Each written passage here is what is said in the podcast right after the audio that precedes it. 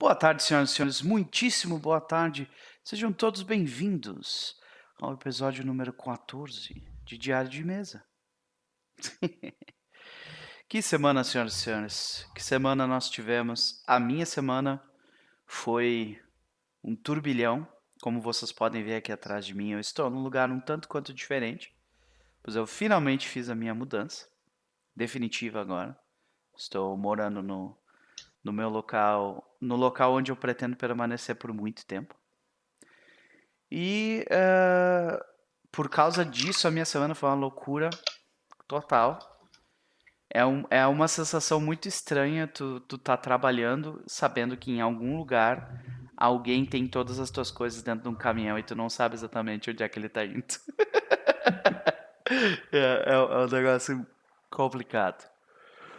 Mas então, senhoras e senhores, senhor Caio Viel, senhor Tomate, sejam todos muito bem-vindos. Como vai o senhor, senhor Caio Viel? Ah, essa semana foi tranquila. Semana diferente das últimas, foi bem mais calma. A brincadeira viajou, então não tá aquela loucura aqui com o seu laboratório. Ela tá aqui, uhum. ela tá mais tranquila a situação aqui. Pode crer, pode crer. É, e como é que foi a sua semana, senhor Tomate? Ah, foi corrida por causa do trabalho, mas daí é a vida. Mas também eu tive um stream extra essa quarta-feira e o jogo de terça. E daqui a pouco eu não boto tempo, cara. É stream demais. Coisa demais. Mas, mas dá pra resolver. E a gente vai ficando, vai ficando viciado uh, nisso, assim. Não sei se isso acontece com vocês, mas comigo tem vezes, uh, tiveram vezes onde eu estava jogando numa mesa ou narrando uma mesa fora de stream e me, sempre me vinha na cabeça assim, pai, eu podia estar streamando isso aqui. Sabe? e me sentindo meio culpado de não estar streamando, sabe? Eu acho que eu não mestro mais jogos assim sem ser streamados. No máximo presencial, quando for tiver algum evento, uma coisa assim, mas. É. Jogo, jogo de RPG eu acho que eu não mestro mais no streamado, não. Então, e, e tu acha que isso é uma coisa positiva, cara? Porque eu, eu sinceramente, eu, eu não. Eu, eu me pergunto sobre isso. tu acha que é positivo tu não, tu não narrar nada fora da stream? Só streamado? Eu acho que assim, Uh, se eu for um jogo RPG, eu provavelmente vou ter uma dedicação parecida com o que eu tenho na stream, sabe? Não vai ser um jogo meia boca só porque eu não sendo streamado. Uhum. Então não streamar é meio que uma perda de, de conteúdo, sabe? Porque ah. eu vou ter todo o trabalho que eu tenho. Eu já tinha antes de começar a streamar um trabalho parecido. Uhum.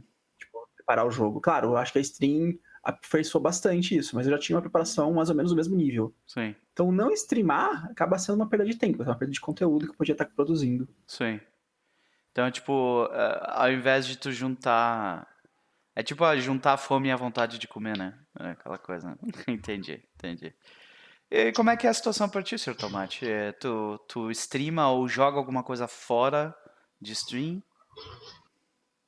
Na, nosso stream começou pensando justamente nisso. A gente pensou, pô, por que não streamar? Desde que a gente não mude nada que a gente faz e só streame, dá na mesma. Então, se eu tô fazendo algo, geralmente, tipo, eu gosto de streamar só os jogos, mas meus jogadores gostam de dar ideias de streamar uhum. jogo de computador, jogar jogo secundário, jogo de tabuleiro.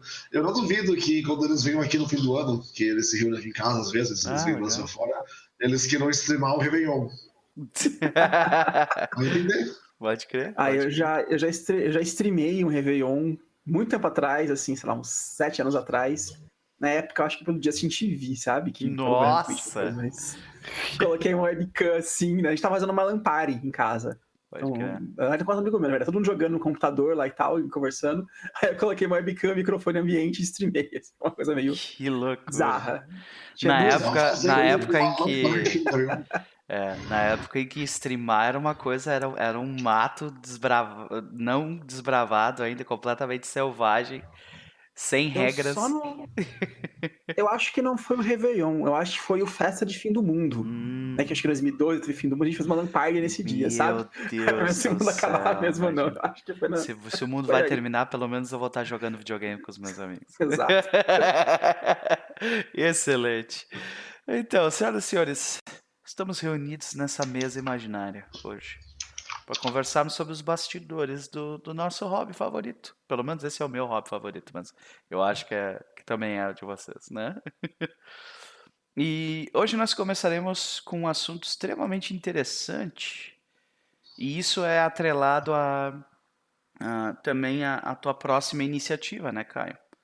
Uhum. É, eu, agora me fugiu o nome do que tu deu para esse jogo. É, como é que é o nome? É Terra Incógnita. Terra Incognita, na verdade. Incognita, isso. Terra Incognita. Fala um pouco mais sobre a Terra Incognita pra gente. Bem, a, a ideia, né, é, é assim. Existe uma campanha de Pathfinder que é o Kingmaker. É uma campanha que muitas pessoas vão lá e exploram um, um reino. Vai sair um jogo de PC, acho que agora, esse mês e tal. Daqui 15 dias. Isso. E, e eu já comecei essa campanha né, no RPG de, de, de mesa umas duas ou três vezes, tipo, com outros mestres, que não, foram eu e elas não foram para frente. Toda vez acontece alguma calamidade, assim, a campanha para. E eu gostaria muito de mestrar essa campanha, porque ela parece muito legal. Só que eu acho que não seria tão legal mestrar ela, tipo, de novo, porque eu já joguei, tipo, três. Joguei metade da campanha já, sabe? Então é meio Sim. chato você revisitar ela de novo, de novo, de novo, de novo. Os mesmos NPCs, a mesma situação toda, sim. Então, a minha ideia, quando eu surgi com essa, essa ideia de estar incognita, surgiu vários anos atrás, uns dois anos atrás, uh, quando eu pensei, olha, vamos jogar uma campanha homebrew de Kingmaker? Ah, vamos, vamos fazer uma coisa assim. E a ideia ficou aí, digamos assim, uh, engavetada, né, até agora, que eu resolvi tirar ela do papel. Então, a Terra Incognita, ela tem a mesma premissa de Kingmaker. Um grupo de pessoas vão explorar, explorar e domar uma nova terra, só que para não ser exatamente igual ao Kingmaker, eu fiz a questão de ser um continente diferente.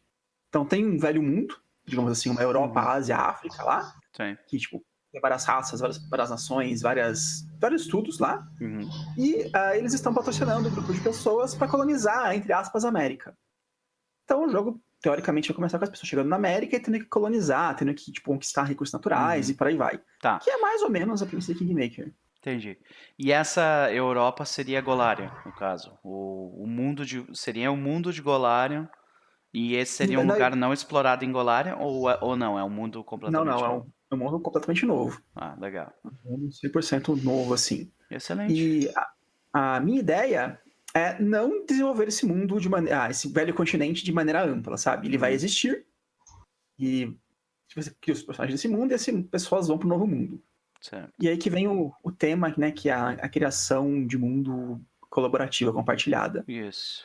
E, tipo, a minha ideia não é desenvolver esse outro mundo, esse velho continente. Uhum. Ele vai existir, eu vou criar umas coisas mínimas lá, o reino que tá mandando vocês para cá, o rei, babá. Mas se você quiser criar um personagem, sei lá, eu quero criar um personagem que vem num reino que é, sei lá, com temática chinesa, vamos dizer assim. Então você vai lá e você cria esse reino, ele existe naquele, naquele continente. Tudo que tu me der de característica daquele lugar, eu vou aproveitar para incorporar naquele, naquele ponto uhum. do mundo. Né? Sim. Uhum.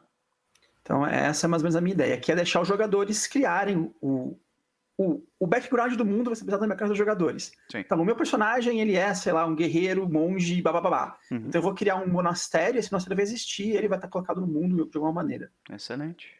Vocês já fizeram alguma coisa assim? Sim. Na verdade, a gente até conversou um pouco sobre isso, né? Que é aquele modo de jogo West Marches, né? Uh, que foi bastante explorado alguns anos atrás por uh, Steven Lumpkin no, no canal do It Me JP, que, que tem na Twitch aqui também e tem no YouTube. Uh, eu conheci esse estilo de jogo West Marches a partir dele, né?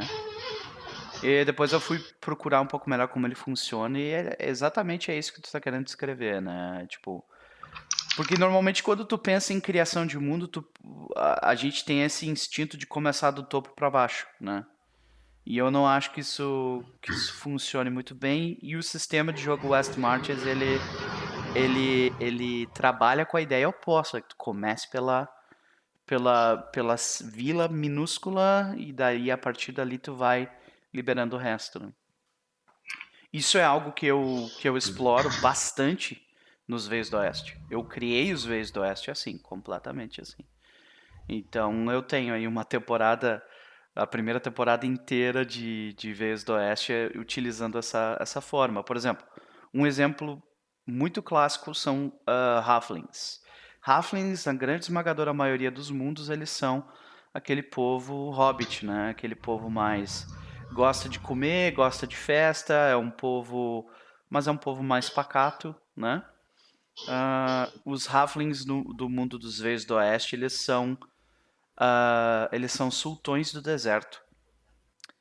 E eles têm contratos com demônios. E isso veio, tipo, isso veio uh, de um jogador da mesa. Ele que criou essa ideia, que é o, o Vitor Juan, ele criou o Jafar, que é o personagem Halfling uh, feiticeiro dele, né? E, e, veio a partir daí, por exemplo, a Imala, que é uma personagem paladina, ela fez uma Asimar paladina. Aí toda a ideia que eu, que eu, que eu queria explorar no jogo era eu quero explorar um, um mundo onde os deuses os deuses do panteão desse mundo eles meio que desapareceram, sabe? Ninguém sabe uhum. exatamente onde eles estão. E daí, tipo, uh, ela é uma paladina de um deus que sumiu. Então tem a gente explora muito isso assim. De onde exatamente estão vindo os poderes dela, sabe? E ela também, ela criou uma ilha flutuante só de Asimars que vive entre os dois co continentes e tal. Tem toda uma ideia relacionada a isso, sabe? E aí nós temos ah, um, um, dos, um dos povos humanos dos Veios do Oeste veio uh, de uma ideia do, do personagem do Humberto Goulart que criou. Ele criou um humano rogue ele veio de uma cidade portuária cheia de piratas e coisas do tipo e uh, ele, ele veio com uma ideia de estado, tipo um estado inflado assim, como se fosse Big Brother, sabe? Tipo, é uma magro, magocracia que uh, domina todos os aspectos da vida, sabe? E tu tá sempre sendo observado com magia de divinação e coisas assim, sabe?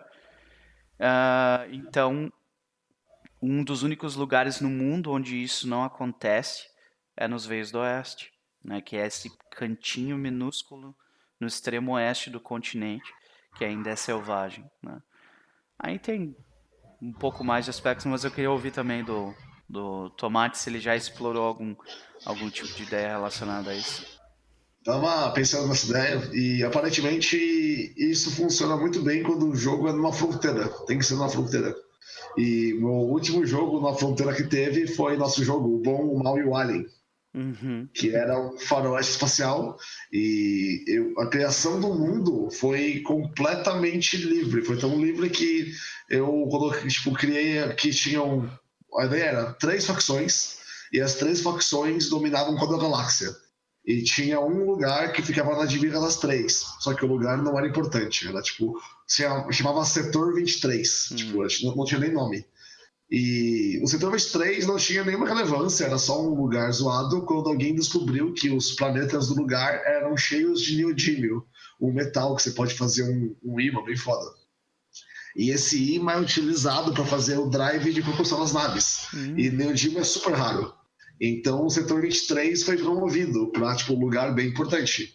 Só que eu não quis definir exatamente tipo, os detalhes, eu queria deixar tipo, pequeno. Então eu pedi para os jogadores criarem um personagem de acordo com isso.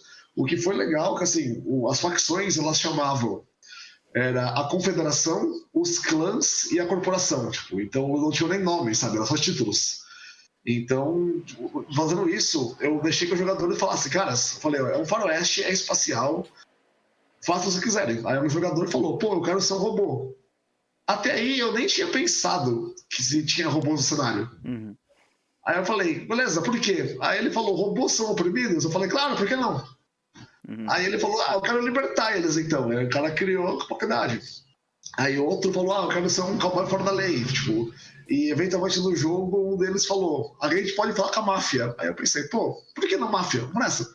E foi um jogo bacana, foi um dos, dos jogos mais divertidos de ter, porque o sistema ele ia expandindo conforme os jogadores iam avançando.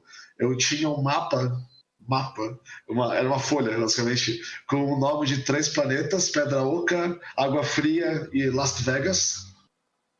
E o jogo virou ficou um jogo bem rico, com bastante detalhe, e muitas das tramas internas e crises e eventos foram criados pelos jogadores que foram explorando o cenário.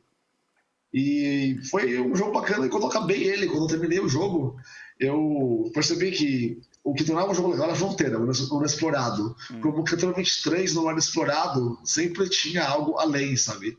Não tinha, ninguém sabia o que tinha pro outro lado. O que torna esse, esse jogo, tipo, o Terra Incognita bacana. Hum. Porque os jogadores, eles não sabem o que é além. E às vezes eles criam conteúdo sem que eles saibam, sabe? O cara fala, ah, eu acho que é isso. Você fala, acontece. O, quando eu acabei esse jogo, eu deixei, eu coloquei uma cena onde basicamente os personagens vêm embora que eles conseguiram domar a fronteira, não tinha mais fronteira. E, então, um dos personagens, que era o, o mais aventureiro do grupo, o epílogo, é, o epílogo dele foi ele pegando uma nave e indo embora da galáxia, indo achar uma outra fronteira fora dela. Indo além. No geral, né? indo além, sabe? Porque o tema do jogo era esse, tipo, o tema era ganância. Era tipo sobre ganância e ir longe demais. Foi um jogo bacana, e eu recomendo qualquer jogo assim mas você tem que ter um jogadores mais experientes. Se você tem jogadores mais tímidos, você vai ter trabalho demais e o jogo não vai para lugar nenhum. É. Ah, ah, no que nas de tudo que a gente conversou, duas coisas me chamaram bastante atenção. Primeiro é começar num, num lugar pequeno, que nem tu tinha falado antes, num lugar como ah, uma fronteira. No meu caso, é, é, também é uma pequena vila nos Veios do Oeste, que é um lugar onde quase ninguém gosta de ir, é, sabe? Uh, no caso do, do Caio, mesma coisa, né? Tu fez um continente inexplorado, então começamos bem a partir daí. Segunda coisa que me chamou a atenção bastante também foi que é, é necessário, apesar de toda essa ideia, é necessário tu ter tipo um clima específico que tu quer tratar, né? Que nem eu, no caso do tomate. É, o jogo é sobre ambição, né? E no caso do, dos Reis do Oeste, é um jogo sobre caos contra a ordem. Sabe? Um tema, um tema tão clássico do D&D, cara. Sim. Isso aí é, isso aí é old school. E uh, o que, que tu tem de ideia para como, como a temática para esse jogo que tu tá explorando, cara? A ideia, basicamente, é parecida com o tomate, dessa forma, coisa que ele falou, do, do, do, material, do minério que eles encontraram, né? É que o grande interesse de explorar este continente é que ele é rico em um minério também. Uhum. Que é um minério importante para fazer magia.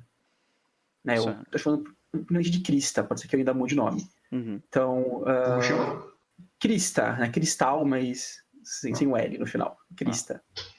Ah. É, Aí, não é crista da onda, não, mas. Algumas coisas que tu provavelmente vai ter que parar para pensar é tipo assim ok, uh, magos são coisas comuns, são coisas incomuns no, no, mundo, né? Vai ser que nem a Golarion, que tipo é praticamente high fantasy, né? Ou vai ser algo um pouco menor? Uh, segunda coisa, uh, uh, magia divina, de onde é que vem, né? Exato. Uhum. Essas paradas assim. Uma coisa que eu tô pensando de magia, de se mundo ser high fantasy ou low fantasy, ela é mais low fantasy que Golarion, pelo menos no começo talvez tenham eventos aí na história que, tipo, destravem a alta magia e coisas assim, sabe? Então, uma ideia mais ou menos assim, tipo, magia de nível, personagem de nível 10 seria o ápice que tá pra chegar por enquanto no cenário. Uhum. Aí, eventualmente, quando os jogadores estiverem chegando no nível 10, que pode levar o tempo aí, porque minha ideia é jogar uma vez por mês só, então vai levar um tempo chegando no nível 10. Sim. Aí a gente coloca um evento aí, que, tipo, muda o mundo, coisas assim. Eu uhum. tô planejando em umas qual, coisas assim. Qual é a progressão de XP que tu normalmente faz? É a rápida, média, lenta? Olha, eu não costumo usar XP da maneira usual, assim, uhum. no jogo. Eu simplesmente falo, olha, é legal, vocês já passaram um bom número de desafios, ou esse desafio foi muito legal, subam de nível. Eu costumo fazer Entendi. isso aí de maneira geral. Nesta campanha em específico, porque ela tem outra característica que também é da West, Mar uh, West Marches, né, que é o grupo não vai ser um grupo fixo, digamos assim, não vai ser sempre as mesmas quatro, cinco pessoas é. explorando. Vai ser quem puder jogar nesse dia, joga. Uhum. Então vai ser todo último domingo do mês e todo mundo que tá jogando nesse dia joga. Então, uma coisa que eu não, acho. Uma... um limite de seis pessoas é. aí, senão fica louco. Uma coisa que eu acho interessante é, é essa. Tu vai ter que ter um trabalho inicial para criar um hub interessante, né? A vila da onde os exploradores saem. E tem que ter justamente essa ideia, né? Tipo, quantos episódios tu fecha um arco, um, um, tu quer fazer um episódio por por grupo, digamos assim, digamos que tu tem quatro ou cinco jogadores, eles vão começam um arco, eles vão explorar um lugar específico. Só que eles param na metade. O que, que acontece com eles? Eles ainda estão lá? Ou eles voltam pra vila? Tipo, se assume que eles voltam pra vila quando tu termina a sessão. Eu imagino que a menos que seja alguma coisa muito drástica, eles continuam lá. Uhum. A menos que seja uma coisa que não tem como eles continuarem lá, eles continuam. É. Esse é um problema sério, Uhum. né, é, porque minha ideia é jogar uma vez por, por semana. né, uma vez por mês. Aí, Uhum. tipo, se eles ficam lá, como eu faço no próximo mês? Eu tenho que ver o que eu vou fazer ainda. É. Talvez, se isso acontecer, eu tente, no meio desse mês, tentar uma, uma sessão pra finalizar o que eles fizeram lá e tal. Pode Olha, fazer é- alguma coisa assim. Eu vi duas formas deles explorarem, é, e porque isso foi um problema também ah, quando eles foram jogar West Marches, né? Ah, eu acompanhei a- na época. Eles exploraram isso de duas formas. A primeira foi essa parada de quando a sessão acaba, se assume que os jogadores voltam para a vila. Só que eles voltam para a vila, se eles não terminaram exatamente como eles querem, eles voltam para a vila ah, de um jeito meio desesperado, sabe? Tipo, eles perdem coisas lá, tipo, eles, eles ah, não conseguem avançar no progresso deles como eles gostariam, sabe? Então, tipo, se assume que tu, tu gasta mais recurso do que tu do que tu conseguiu antes, em termos de comida coisa assim, sabe? Ah, a segunda forma como eles fizeram foi ah, tu fechar, por exemplo, assim, ah, eu sei que esse arco vai demorar mais que um episódio. Então tu já conversa com aqueles jogadores antes, ó, ok, nós vamos fazer de dois a três episódios na sequência, sabe? Até tu fechar o arco, daí vai e pega outro grupo depois. Um insight que pode ser interessante Não. é que quando eu fiz esse negócio de fazer uma campanha mais aberta, Lost Marches, eu não coloquei um, não coloquei um hub que era uma cidade, o hub era nave. Ah. Então você levava o hub com as pessoas. Então não tinha que você voltar para casa, a casa tava logo ali, sabe? Então era, a gente tem que resolver uma coisa em Las Vegas. O pessoal pegava a nave, que chamava Old Fritz, em homenagem ao rei da Prússia, e eles iam com a nave até o lugar. Des... Ela, ela era grande, então ela não pousava, ficava tipo em órbita. Aí eles desciam num num shuttle, resolviam um problema, depois que resolvia, eles voltavam. Então, desse modo, você evita ter que falar, tipo, ah, você demorou, tipo, três semanas pra voltar pra casa. Porque a volta foi automática. A volta é rápida, é só, tipo, terminamos aqui. É. Pega um comunicador e chama. Quando é medieval, é um barco. Você para no porto, ou uma Sim. caravana. Sabe? É, tipo, a- a, cara- a caravana é o, é o hub. a minha ideia, né, inicial, eles vão ter um mini hub, que basicamente vai ser o porto deles, onde eles vão chegar com o navio também, mas é que eles construam um hub inicial deles também, eles vão criar a primeira vila do continente. Então vão fundar, igual um Kingmaker que acontece também, você começa numa estalagem, né, e depois de explorar um pouquinho, você já tipo, funda a sua primeira cidade. Então vai ser alguma coisa desse estilo, eles vão criar o primeiro hub deles também. Então vai ter uma... ah, o porto, ele tem um navio ou mais de um navio, acho que vão estar portados lá, e eles vão fundar a sua o porto seguro deles, digamos Aham. assim, lá, sabe? Uma coisa que é interessante tu pensar também com esse. Ah, porque, porque para pra pensar tipo, em, em termos ah, financeiros, esse tipo de empreitada, né? São dois grandes barcos. Barcos são coisas caríssimas em qualquer mundo ah, fantástico medieval, né? Então, é, é, esses grupos eles provavelmente foram fundados por facções ou seitas. Essas facções ou seitas querem alguma coisa, entendeu?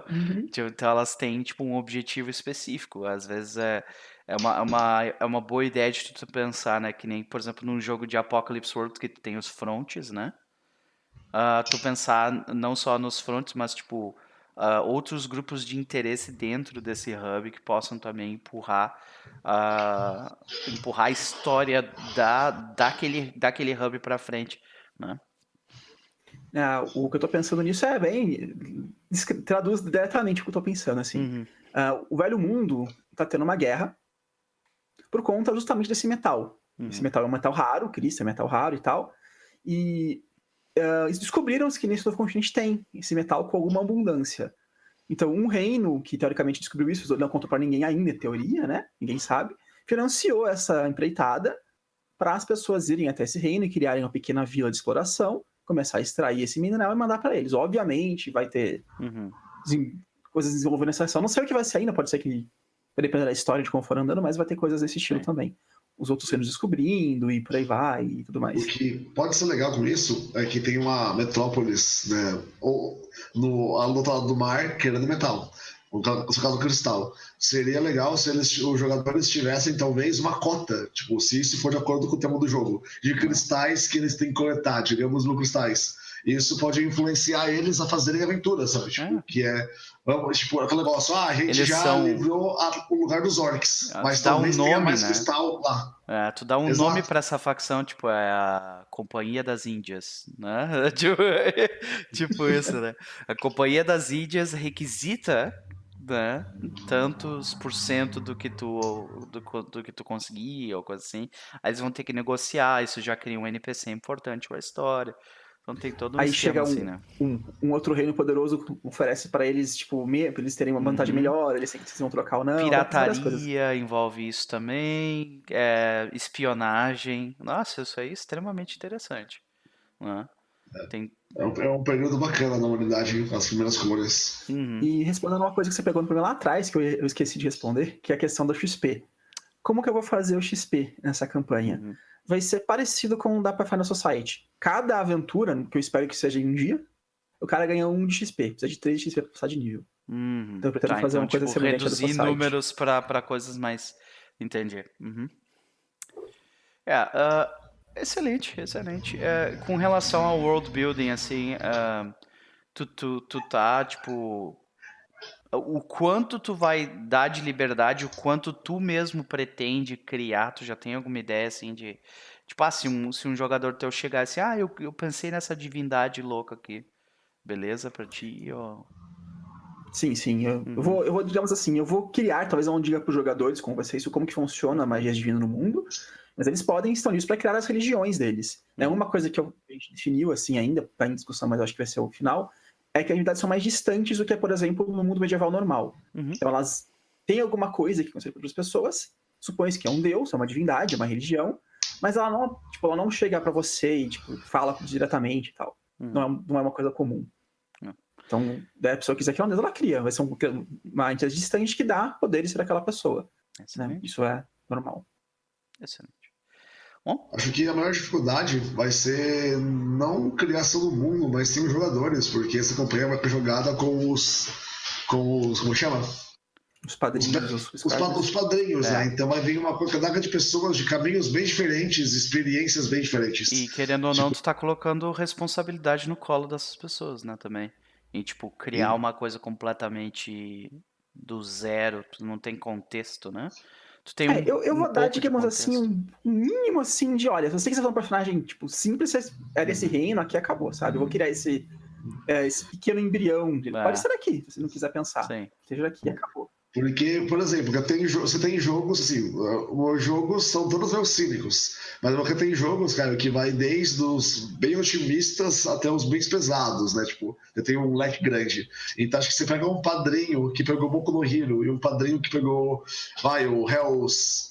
É o Vengeance, sabe? São duas pessoas diferentes, sabe? Com opções, opiniões bem diferentes sobre o que é essa personagem. Vai ser legal ver como elas interagem. Vai ser interessante, vai ser Vai, interessante. vai ser muito divertido observar tudo isso. A pipoca tá garantida aqui já. Não, esse fim de semana, inclusive, é hoje ou amanhã que, é, que rola Passiona Las Passionas? Ho- Hoje é passion, hoje, é passion, hoje é noite. Nossa, hoje de noite vai ser, ó. Eu vou estar sentado no sofá aqui do ladinho, só curtindo. Então, que Mais horas. uma vez eu perco esse jogo, cara. Tô há um tempinho pra pegar ele, mas eu sempre perco. Cara, é demais, velho. Já tô com os macros tudo pronto pra ficar dando, dando ponto pro, pro personagem da, da pobrecita. Como é que era o nome dele dela? Eu esqueci agora. É Maria Ametista. Maria Ametista, eu claro. vídeo ontem, tô com todos os nomes na cabeça. Teremos passeando lá, ó, pobrecita. Excelente, cara. Então tá. ah, nós podemos falar um pouco mais sobre o que está por vir mais pro final. Vamos para a segunda, a segunda conversa. Senhor Tomate. Essa Vamos. semana o senhor, o senhor tropeçou no. Tropeçou em alguns posts interessantes aí, então, por favor, nos, nos explique. Ah, eu, eu sou um shitposter da, da vida real, eu tô sempre em busca de discussões pra ter online. E geralmente eu lá falando asneira, né? Mas eu vi um cara que ele falou um negócio que eu travei. Eu fiquei, como? Como alguém acha que isso é real? É, era uma discussão sobre D&D e eu não lembro como chegamos nesse ponto, mas o cara falou que basicamente durante, durante um jogo você não pode se matar, porque não existe regra hall, uh, do RAW no caso, né, RW, é, regras como escrita, ah. para se matar, porque no livro não fala para se atacar rola esse dado, então assume-se que suicídio é um negócio que não existe em D&D. Aí eu pensei, pô, num jogo de samurai, como acontece, sabe? O cara vai se cometer seppuku, ele pede pra alguém matar ele, que tá acontecendo? Aí eu falei pro cara, velho, se alguém quer se matar, alguém se mata, sabe? Tipo, não é, é estranho, mas vai que foi um jogo adequado. Aí o cara falou, não, eu só faço as coisas que estão escritas no livro. Aí eu fiquei, tipo, como assim? Porque o livro é meio que um guia, sabe? O livro ensina você, no caso do D&D, estamos falando, ensina você a como bater em monstros a skill. Uhum. Sabe? Você quer fazer outra coisa que você faz, sabe? Você quer cortejar uma dama porque você vai casar com ela, você faz o quê, sabe? Então, eu queria ver se a gente tiver experiência de jogadores que ficam presos no que o livro fala e não conseguem sair além, tipo, é só aquilo já era. Escravos do Raw. Né? É só uma pergunta, era a quinta edição, né? Que estava um jogo. Era, não, é, era aquela edição, mas isso é um problema que já existe desde a terceira, cara. Não, é que eu, eu acho bizarro essa dúvida na quinta edição, porque edição não tem regra. A quinta edição é literalmente é. você faz o que você quiser ao D20, sabe?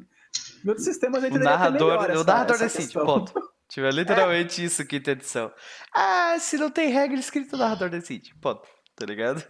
A quinta edição sofre porque ela pensou assim: ó, eu vou pôr regra para o seguinte: bater, matar e usar skill. Todo o resto, você vira, se fode, cara. Foi jogo, vamos lá, vamos lá, calma aí. Só que ela. Eu falei. O problema da quinta edição é que ela conta com bom senso, que é uma coisa que não existe. Sabe? Ninguém tem praticamente. Especialmente aí... no Facebook.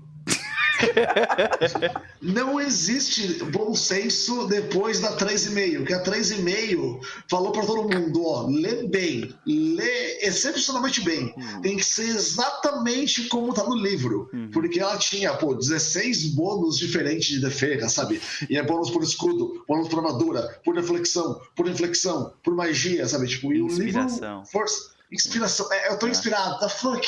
E, então ele falava, leia, leia bem, é isso. Aí o pessoal jogou a 3,5 e foi pra 5. Só que eles levaram a filosofia da 3,5 pra 5, que não bate. A 5 é muito mais leve. A 5, tipo, é tipo a D&D, cara. Não tá nem aí pra quase nada. E aí você gera essas discussões de pessoas falando, ah, eu não posso me matar, porque não tá lá. Ou recentemente eu vi um cara falando que ele não podia fazer ações muito básicas, do tipo, você tinha que dormir 8 horas. Aí eu falei, não, você pode dormir mais. Não, o livro fala que eu tenho que dormir só 8 horas por dia, tipo. Tá, ok. Eu vou, vou, eu vou tentar dividir essa, essa. De onde veio esse problema. Tá? Vamos lá. Para mim, são duas coisas especificamente que, que levaram até essa situação da galera que é completamente presa ao, ao, a, a regra como escrita, né? Uh, primeiro é o, nós temos, quem tu falou, um, o 3.5, uns, os sistemas que são bem mais densos, né? Que eles literalmente uh, se preocupam em, em, reger todos os aspectos, ou a grande maioria dos aspectos uh, que vão ser experimentados durante a mesa, né? Então, uh, aí isso gera uma solução, mas também um problema. Né? Soluciona o problema de tu ter que ficar pensando: hum, será que isso realmente vale a pena? Será que isso é uma boa? Ou também resolve um segundo problema, que é tipo: muitas vezes o narrador não quer ser injusto, entendeu? E, é uma, e isso é um, é um problema oriundo da, do contrato social. Né? Então começamos pelo contrato social. Quando nós jogamos um jogo de RPG, nós todos estamos uh, como um grupo definindo. Ah, é, uma, das, uma das pessoas desse grupo é responsável por gerir, uh, gerir e decidir o, que as, uh, o, o resultado final do dado, ou o resultado final da história. Né?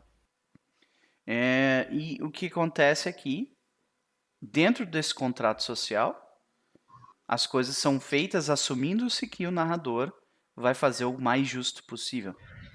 Né? Ah, e daí tu começa a parar para pensar sobre essa ideia, ok? O que, que é justo, né? começa assim de novo. Eu acho que é aí que vem o problema. Porque muitas pessoas não querem, não querem ser injustas e daí por isso elas usam o que está escrito no livro. E só o que está escrito no livro, sabe?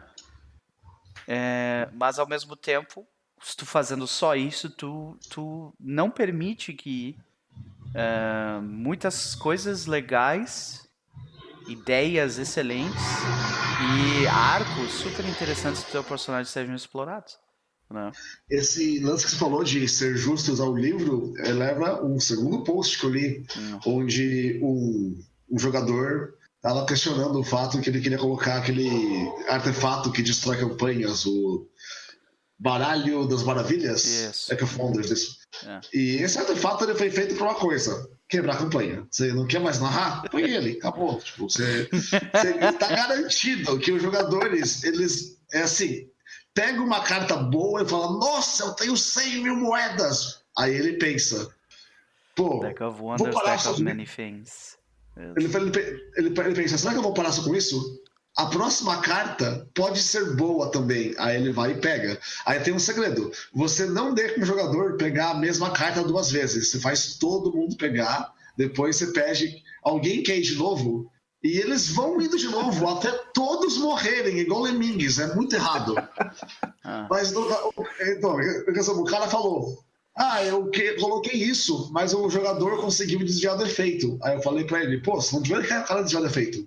Esse é um artefato, ele tem que ter peso. Aí o cara falou: Não, eu não quero ser injusto, eu faço só o que está escrito no livro. Então, esse cara era um jogador mais novo. Então, eu acho que com a experiência vem, a, vem você a segurança, sabe? De saber, uhum. eu farei isso mesmo que não está escrito, porque assim é mais legal. É porque tu, tu pode ter uma preocupação maior, né? Que é tipo assim. Existe, existe a, essa sensação de verossimilhança, né? Que é tipo algo que tem peso no meu mundo tem que passar essa sensação, que nem tu tava falando, tá ligado? Tu como narrador, narrador já há bastante tempo, tu sabe que tu pode passar por cima de uma regra, ou tu pode passar por cima de um detalhe escrito sobre um, um item, porque tu quer, tu quer manter essa sensação de verossimilhança no teu mundo, sabe? O mundo desse rapaz, por exemplo, que foi bizarraça, é que o cara pegou uma das piores cartas. Uhum. Que é uma carta que um demônio maior vira seu inimigo pessoal. Ele quer a sua ruína. Uhum. E o livro fala, e o demônio vai te odiar até a sua morte. O jogador, então, se matou e restaurou ele na hora. Sabe, tipo, por escrito, beleza, mas você coloca um artefato que um cara desvia assim, então eu falei, pô, tem que ter peso, tem que ter importância. É, tipo, aí como, é igual... como um narrador, como um narrador inexperiente vai lidar com isso, né? Tipo, eu eu consigo imaginar uma, uma ideia assim, ok, beleza. O que, que exatamente estava escrito na carta? Estava escrito que tipo, essa, essa, a tua alma tá atrelada à alma do, do, do, bicho, então não vai ser suficiente só tu te matar, tá ligado? então tem todo um jeito que tu pode fazer para eu, eu, acho que o, hum. que o maior problema dessas cartas específicas é que elas não são regras, né? Não. Ela não é uma regra assim, olha, role um D20 se você conseguir. Não é, uma, não é um texto de regrado. Hum. Ele é um fluffzinho contando o que acontece, é uma, uma consequência. Uhum. E por ser uma consequência, ela não vai estar tá usando termos de regra, não vai estar tá usando questões de regra. Então é pro mestre pegar aquilo e transformar, pegar aqui plot hook e transformar aquilo numa história, numa uhum. coisa. Aí não é que até você morrer, não é você tipo, chegar a zero de vida e parar uhum. de respirar, não. É enquanto você viver, na verdade, enquanto você tiver. Uhum. Tipo, ele é seu inimigo mortal, até o é. final dos seus dias, sejam eles para durarem. Só que aí tá, aí também tem essa ideia que tu pode explorar, que é tipo. Uh, magias relacionadas a contratos, que são justamente, por exemplo, tu tem Asmodeus, que é literalmente o deus desse tipo de coisa, sabe? Eles uh, as magias de contratos, elas são, tipo, a vírgula é um negócio importante, sabe? Tipo, faz toda a diferença. Então, se eu fosse explorar algo assim, eu certamente teria o, tipo, contratinho, entre aspas, do que, que é que, que aquela regra faz. Porque daí, tipo, barbada, já soluciona o problema antes dele acontecer, entendeu? Outra, outra resolução desse mesmo cenário é que, assim, pelo visto, o cara era um narrador novo e os jogadores dele eram muito sacanas. É que o bardo pegou aquela magia, que sua alma fica presa numa esfera da puta que pariu. Aham. Sabe? É uma esfera no centro da terra guardada por um demônio. Aí você não pode voltar à vida porque você não tem a sua alma. Uhum. Aí que tem que ir lá salvar ela. Aí o jogador convenceu o cara que o, assim, o bardo, ele não pegou a carta. Então ele tá vivo, mas a alma dele foi removida. E tá lá. Então magia de ressurreição não funciona, porque não morreu ainda. E as magias de ressurreição falam no texto que você tem que ter. Tem que ter a alma da pessoa. Contudo, a magia de terceiro nível, Vivify, não fala da alma. Apenas fala, use no cara que caiu no turno passado. Aí o pessoal bateu no bardo até ele desmaiar e usou a magia de nível 3 e burlou o artefato. Eu fiquei tipo, why? Fuck. Sabe? É, os é. caras são. Isso aí, por exemplo, é, isso aí é, por exemplo, é uma coisa que vai direto de encontro com a verossimilhança, aquela parada que eu falei, tá, não. E outra, pra isso que serve sessões zero. Cê- tipo, magias de ressurreição é o clássico assunto de sessão zero, porque é importante os jogadores e o mestre chegarem em um acordo com relação a esse tipo de, de coisa, sabe? Porque ah, magia de ressurreição é uma que é muito fácil de tu eh, exploitar, né? Que eles chamam, né? Eu tô lembrando agora de uma que essa aqui me contaram. Eu acho engraçado, que depois que eu comecei a fazer stream, as pessoas me é, mandam mensagem pra mim pra tirar dúvida de Pathfinder, principalmente. Né? Ah, como funciona tal coisa? Uhum. Daí o cara veio com uma questão assim, era bem bizarra. Tipo, o jogador dele era um mago lá, poderoso, né? Ele ia usar uma magia de summonar criaturas lá de nível alto, né? O Planar Alai. Planar Alai, acho que não é o Alai. O Alai é quando você uh, summona e fica felizinho. É o Planar Bind, que você conjura e Uhum. prende a pessoa. Pra conjurar Ifrits, né? Os, os gênios do fogo. E forçar eles a realizar desejos.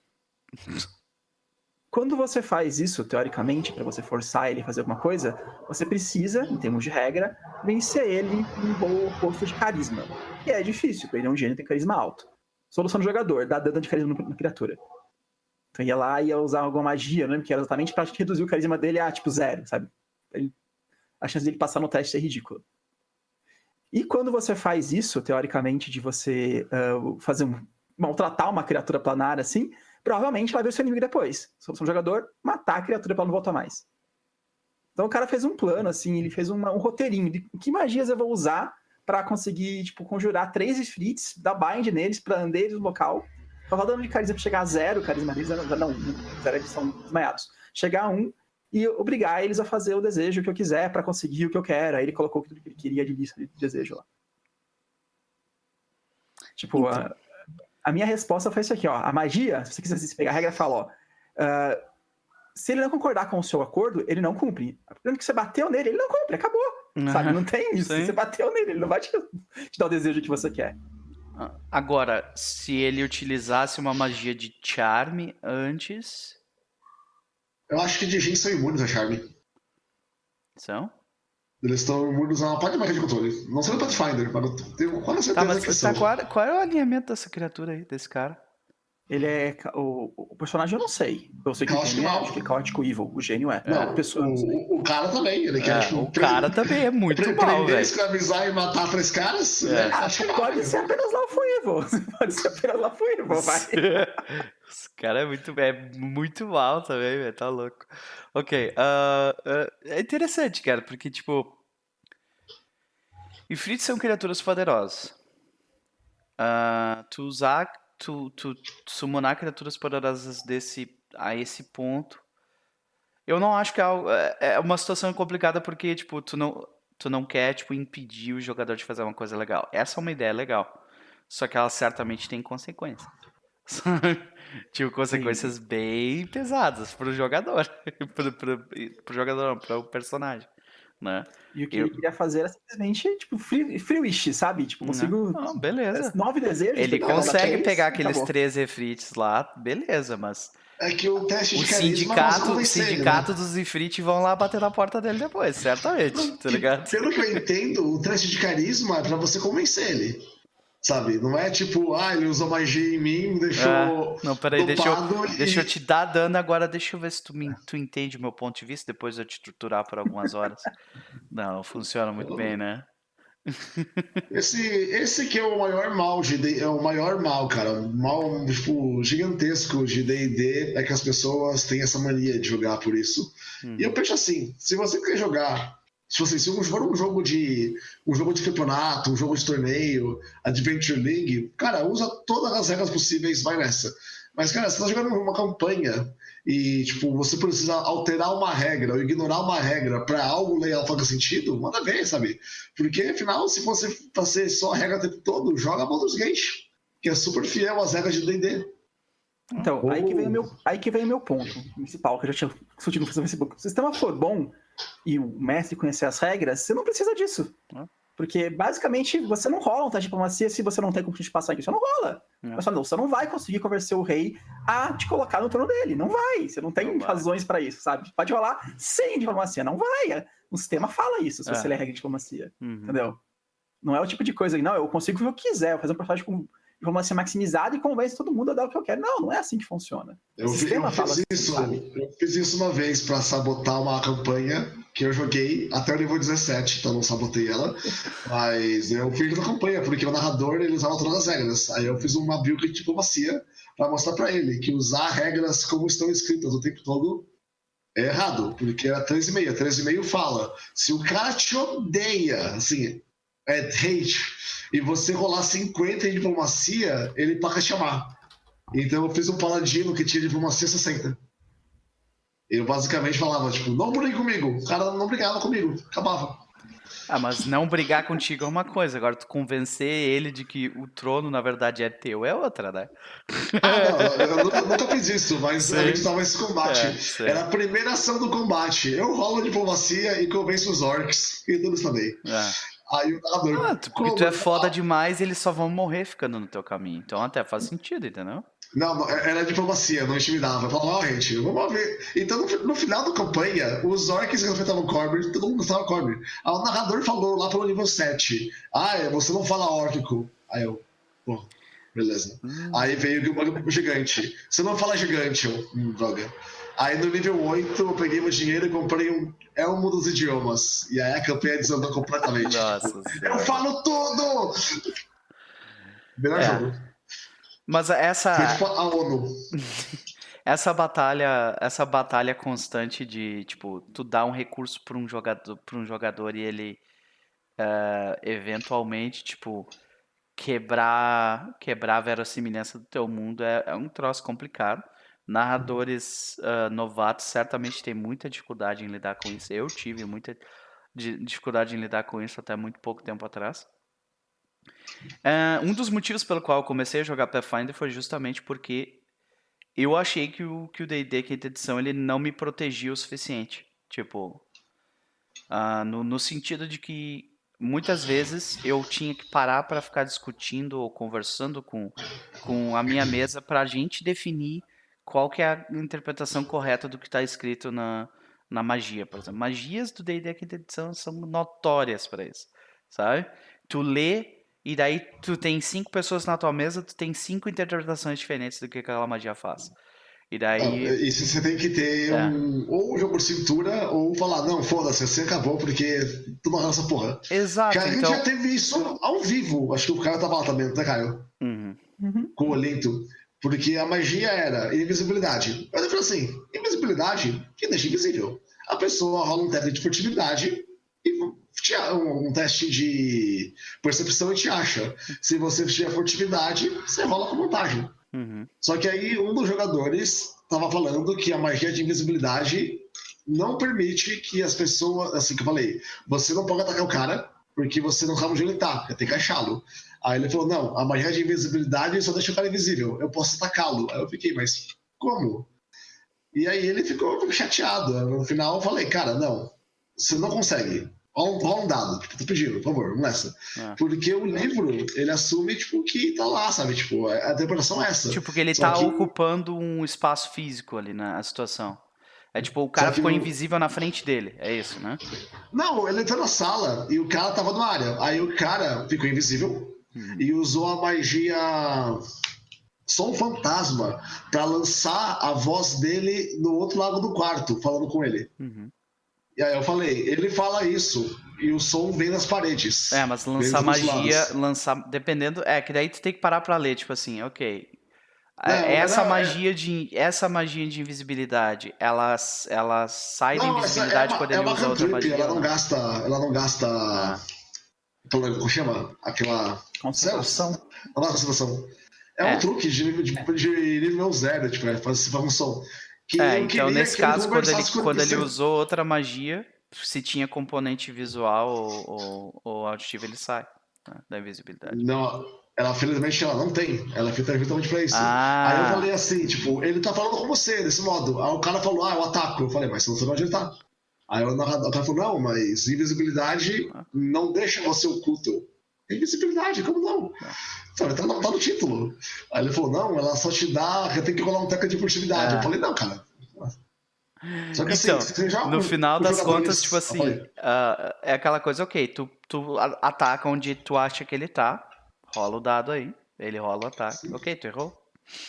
É isso que eu ia fazer, tá ligado? É basicamente como, É. funcio- como funciona, por exemplo, no Pathfinder. Hum. Você tem que dar pinpoint de cuidado do cara. É. Se você. Se o cara estiver falando, se o cara estiver fazendo coisa, você tem que fazer um teste de percepção difícil, não é fácil de passar. Se você conseguir passar no teste, você vai dar pinpoint do cara tá. É. Isso é um turno inteiro, diga-se de passagem, se você não tiver nenhuma habilidade especial. Aí no turno seguinte, você pode atacar aquele quadrado, ou pedir pros amigos atacarem aquele quadrado e tal. E mesmo assim, chance E grande tem de você porcen- errar. porcentagem de chance de erro. né? Uhum. Então, a situação é é justamente essa. Esse exemplo é o exemplo clássico do problema que eu tive do quinta edição e o porquê eu comecei a jogar Pathfinder. Porque o jogo, ele não te, ele não te ajuda quando tu tem que parar pra, tipo, ficar interpretando o tempo inteiro coisas, sabe? Então é, é complicado. O quinta edição, você tem que ser um narrador, tipo, antigo, tipo, já D&D. Já tem que falar, não, é assim. Ó, dane-se, tipo... É, Pois é, mas aí, aí, aí a gente nossa. volta para aquela conversa, eh, aque- aquele ponto anterior. O narrador, o narrador que tá preocupado com isso, ele só não quer ser injusto, entendeu? Tipo, ele eu não quero ser injusto, cara, eu quero utilizar uma coisa como tá, porque esse foi o contrato social que, que eu fiz com os meus jogadores, tá ligado? Não vou inventar a parada da minha cabeça, sabe? Eu Tipo- acho que o complicado da quinta edição é justamente isso. Ele é um sistema fácil, teoricamente é muito eh, friendly para novatos, só que ele não dá nenhuma, posso dizer, nenhuma diretriz pro mestre. Então o mestre experiente consegue jogar sem problema nenhum. O mestre que já jogou, tipo, sei lá, anos de RPG consegue então, tomar boas decisões de como deveria ser isso que não tá bem descrito. Agora um cara novato, não. O cara novato, qual é a que tem? É a regra, é- é o livro, é o que está para ele. Então ele tenta, às vezes, seguir o que ele tá lá, porque é o, tipo, o que ele tem de informação, sabe? Uhum. O cara nunca na vida dele se deparou com essa situação antes, é a primeira vez. A gente deparou isso, sei lá, toda vez, todo sábado acontece, sabe? É, Uma coisa dessa sim. gente. E tem que ter jogadores que confiam no narrador. Tipo, se você pega jogadores que acham que você tá lá pra sacanear eles, eles vão ficar bem chateados. Tipo, eu raramente sacaneio meus jogadores, só quando eles, tipo, fazem algo muito estúpido. Aí, tipo, há consequências, como... E tu vê então você vê o cara direitinho, cara.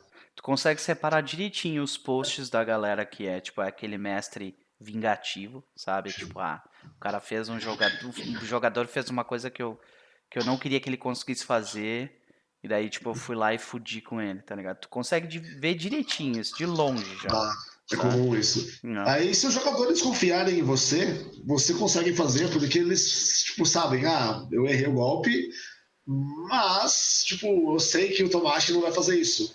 Mas tem, joga- tem jogador que é naturalmente desconfiado, sabe? Que acha que tudo pode ser uma gíria, tudo pode ser letal, tudo pode levar você à ruína, tipo, então é bom jogar a quinta edição com jogadores que confiam em você e é bom, tipo, e ironicamente a quinta edição é um sistema para novatos que você joga muito melhor e com muito mais facilidade se você tiver 20 anos de casa, porque Ah. você consegue desviar dos buracos. É estranho isso, né? É. Uhum.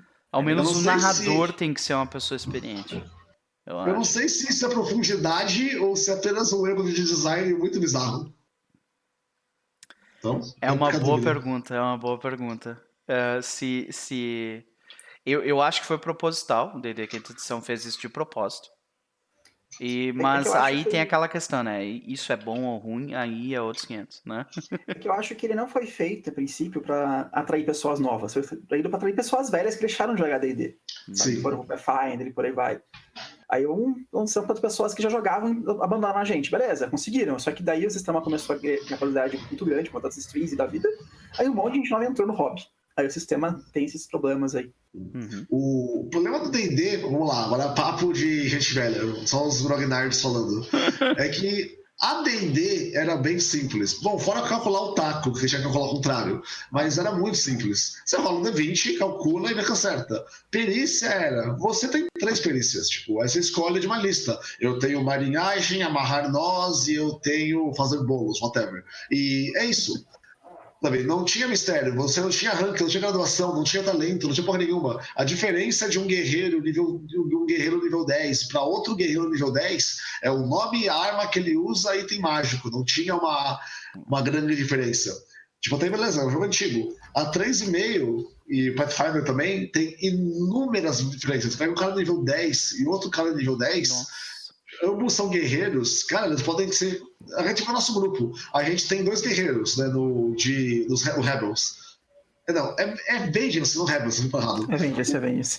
E é o Morcante. Ambos são guerreiros do mesmo nível. O Morcante é focado em atacar todo mundo numa área e derrubar pessoas. O Gélios causa um dano ridículo e roda mais dado que Mãe de Santo rola abusos. é bizarro, assim. Deixa e... eu ler os ossos aqui. Jogando um monte de dado. Então, tipo, o pessoal, tem muita gente, bizarramente, que começou com 3,5 até legal, foi o mais popular no Brasil. E aí chegou na quinta edição e eles acham que tipo, a quinta edição é infantil, porque o jogo tem que ser mais complexo e tudo mais. Mas, sabe, a história de AD&D, sempre de D&D, foi sempre de jogo simples. Fora a 3 e meia 4. A 1, a 2 e a 5 são bem, mas bem simples é. mesmo, que é um negócio... Eu, desculpa não muda na regra. Tomate, mas... só, só que a parte final. Não muda na regra. Não diferencia um guerreiro do outro de acordo com talentos e perícias. Faz com a personalidade, tendência, efeitos. Acho que é isso que a quinta edição tenta trazer de volta. É, o, e... o maior problema que eu, que eu vejo no quinta edição é que, tipo, é, como jogador, né? Eu normalmente jogo de com combatentes corpo a corpo? E a, a grande esmagadora maioria das, dos, do, das minhas ações em jogo, em combate, são eu ataco.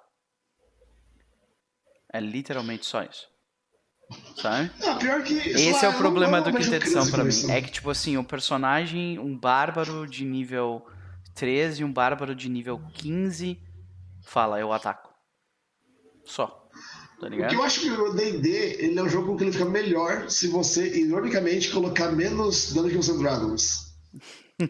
porque, porque se você quiser um combate tático, tem GURPS ou Pathfinder. D&D, tipo, funciona melhor se você fazer uma saga, tipo... Ah, se fosse um teatro da mente, assim, é, então, provavelmente seria melhor mesmo. O combate seria mais rápido, né?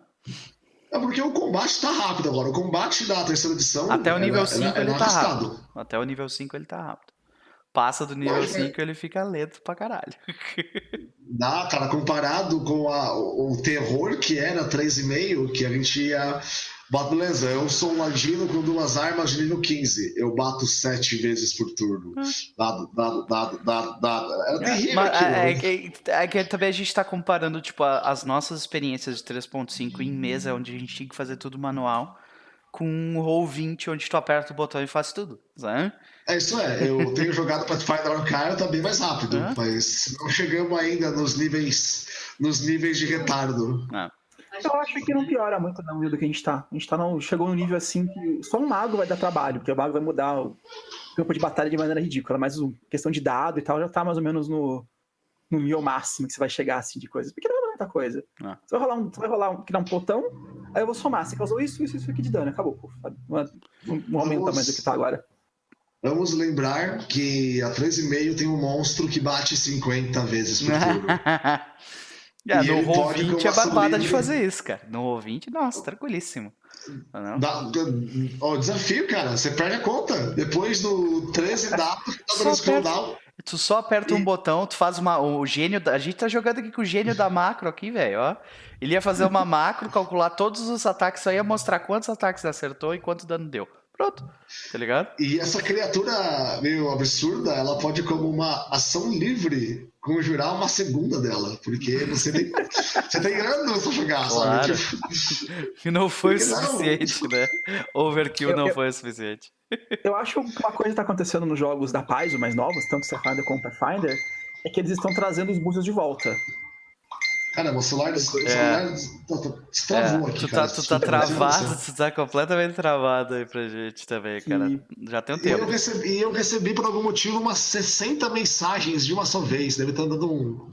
um como chama? Um, um soluço na internet, não sei. Deixa eu arrumar aqui essa bagaça. Continue falando depois, eu tô, tô- eu tô ouvindo. Que, por exemplo, ah, no, no Starfinder, se você pega umas armas de níveis mais altos, nível 20, você rola 20 dados. Um ataque. Ah. Acertou, rola de 20. Bum, acertei, beleza, deixa eu rolar aqui meus 20 D6. Sim. Opa, esse é o meu primeiro ataque, tem mais dois, peraí. Sabe? É. Tipo, Manualmente, tipo, é Rola. inconcebível. Tem determinadas coisas que, tipo, eu eu é, eu já fiz combate com tipo quantas criaturas eram? Eram tipo quase 200 criaturas, cara. Tipo no, no, no mapinha travadaço, quinta edição na época. E eu fui fazendo, tipo, eu só conseguia fazer por causa de macro, por causa das, das fichas prontas e, tipo, só assim, velho. Sabe? Senão, impossível. é, eu não mestraria Pathfinder nível alto. Nível a partir do 5, vai, que já costuma ser alto. A- é, Até o nível 5 é bem jogável. Partir eu- acho que eu não joguei no papel, não. Nível 5 é onde eu tô no momento. Vou chegar no nível 6 agora, no- na ascensão dos Lords Únicos. Vamos ver como é que vai ser. Bom, Cara, por isso eu gosto de GURPS, cara. O GURPS é tão simples. hum, Às é. vezes não, é o que eu podia, né? escutei, não. Não, isso, é- isso, isso aí, ó, vamos lá. é- é exposição aqui em tempo real. Isso aí é culpa do Cássaro. Ah, É Cássaro ou Caçaro? Caçaram, acho que é. Caçaro. Ó, a, parte bombástica, vamos lá. Coloquem seus, seus chapéus de alumínio que rola de conspiração. Uhum. Por volta de 94, a, a revista. 96, vamos lá. A revista Dragão Brasil sempre fazia aventura para ADD, Storyteller e GURPS. E falavam que GURPS era foda, GURPS era legal. E GURPS tinha aventura sempre. Toda edição tinha. E aí o Cassaro falou que ele ia pegar o famoso livro, famoso da onde, Espada da Galáxia e fazer um suplemento de GURPS oficial com tal livro, para a gente jogar esse livro em GURPS. Ele criou o livro e ele mandou para Steve Jackson, que é o criador de GURPS, finalizar. Steve Jackson respondeu que não vai rolar, o livro não é importante, não tem apelo global, é só um livro brasileiro, não pode, não pode, não pode. Automaticamente depois, eles pararam de falar de GURPS. Alguns meses depois, 3DT ganhou po- potência e as aventuras que iam para GURPS começou a ir para 3DT e eles começaram a fazer piada com a, a regra de cavar buraco. Coincidência? Hum. E, ó, a vingança de Caçaro foi cruel, cara. Ele destruiu Eu a, a boa- acho o bom que nome de não. GURPS. Então você quer dizer que GURPS só não foi bem cedido no Brasil por um golpe? Não, ele foi bem concedido. Não, ele foi bem concedido até 96. Uhum. Foi o jogo mais jogado na RPG de 96 e 95. Excelente. Mas ó, conspiração, a verdade está lá fora e eu quero acreditar. Viu só? Pegue, pegue seus, seus ah, chapéus, seus chapéus de alumínio. Senhoras e senhores, meu, eu tenho dois assuntos rápidos a tratar. O primeiro, ah, semana passada e na semana anterior, eu tive o prazer de jogar ah, Starfinder com o pessoal da Keepers, né? Caio Viel narrando. E foi a primeira vez que eu joguei Starfinder. E foi a primeira vez que eu joguei Society também, né? Então, ah, falar rapidamente da minha experiência, do que, que eu achei. Primeiro, falar sobre o sistema. Ah, não sei, Tomate, tu já jogou Starfinder? Eu joguei com o Caio, o cara é basicamente um, um- como sei lá, um, um padrinho do Starfinder no Brasil. Pior, né, cara? É, realmente. Então, É ah, legal o sistema. depois de jogar Starfinder, eu entendo melhor algumas coisas que aconteceram no Pathfinder 2. Ah, muito, muito da forma como tu cria o personagem no Starfinder é, é bem, tipo, tirado do. ah, do. eh, do Pathfinder é tirado do Starfinder, né? Ah, os primeiros passos todos são assim, a progressão de vida é bem parecida, Uh, questão uh, até, até a lista de skills é muito parecida uma com, com a outra no sentido que elas são bem reduzidas, né? Uh, as fichas no Roll20 elas são basicamente a mesma ficha, só que tu muda a skin e muda alguns nomes aqui e ali. Uh, e o que não é uma coisa muito boa, porque eu não gosto muito da, da ficha de Pathfinder 2, também não gosto muito da ficha de, de Starfinder. Uh, achei ela lenta, desnecessariamente lenta e complicada em alguns aspectos. o jogo em si, eu eu achei que teria mais variedade, sabe? Eu senti falta de raças, raças diferentes, e eu senti falta de backgrounds diferentes. E por último, eu senti falta de classes diferentes. Eu achei que tinham poucas classes, mas eu achei que as classes que tinham eram suficientemente interessantes, sabe? Especialmente a Especialmente lá os, os, os, paladinos lá deles, que é o, aquele pessoal solar lá. Achei muito legal. Os, os não Jedis. Isso, é. Ah, os... tipo, não tô afim de pagar dinheiro pro, pra LucasArts, então vou dar um nome diferente. Exato. Se, se você vê o Starfinder, ele segue um nicho clássico de jogos Star Wars, mas isso de maneira meta, no meta jogo. Porque, vejamos, vamos voltar ao passado, do ano 2000. Tinha D20, certo? E D20 tinha o sistema D20, igual tem o sistema Pathfinder, e eventualmente lançaram o Star Wars Saga. O Star Wars Saga era mais ou menos o D20, mas com algumas regras do D&D 4. Do mesmo modo que o Starfinder é Pathfinder com algumas regras do Pathfinder 2.0. Ele segue o mesmo nicho de transição de cenário espacial. Ah. De, depois de jogar Starfinder, tu consegue ver direitinho, tipo, a transição do, do Pathfinder Unchained pro Starfinder e daí pro Pathfinder 2. Tu consegue ver direitinho a linha que eles fizeram no sistema e tudo mais. É... Star Wars, idêntico. É. Então, uh, a minha a minha impressão é eu senti falta de variedade. É a primeira coisa que eu achei assim. Eu senti falta. Eu achei estranho, uh, especificamente o, o, operativo, ele, ele tem, uh, ele tem alguns buffs que não estacam direito e as coisas não eh, são estranhas, assim, a forma como elas estão escritas. Tipo, eu tive que ler três, quatro vezes, sabe? Para eu, pra eu entender direito e ainda assim, quando chegou na hora de jogar, uh, eu tinha entendido de uma forma diferente do que era a realidade. Uh, talvez esse seja um problema muito mais meu do que qualquer outra coisa. Uh, mas assim, aí, aí vem o, o momento de ter que tirar o chapéu, que eu achei que o fato deles explorarem Golarion e continuar Golarion seria algo que não seria tão bom. Mas na verdade isso enriqueceu a, a lore do a história do mundo muito mais do que tornou aquilo tipo ah, só um, um produto derivado, sabe? Eu acho que eles fizeram um serviço muito bom nessa parte. É, o cenário é a melhor a parte que eu mais gosto do Starfinder é o cenário. É, com relação ao sistema, é, tipo, eu, eu venho de um background onde eu tive uma campanha de mais de, de mais de três anos de duração jogando Stars Without Numbers, que é um soft sci-fi. Então eu, eu tenho esse, esse viés, assim, eu gosto de um jogo mais leve, especialmente na parte ali onde a gente jogou uh, batalha de naves ali que até que a coisa se encaixou, começou a andar um pouco mais rápido, mas uh, eu, eu, eu não consigo imaginar, tipo, imagina uma campanha só disso, eu ia, cara, eu ia, eu ia ficar entediado pra caralho.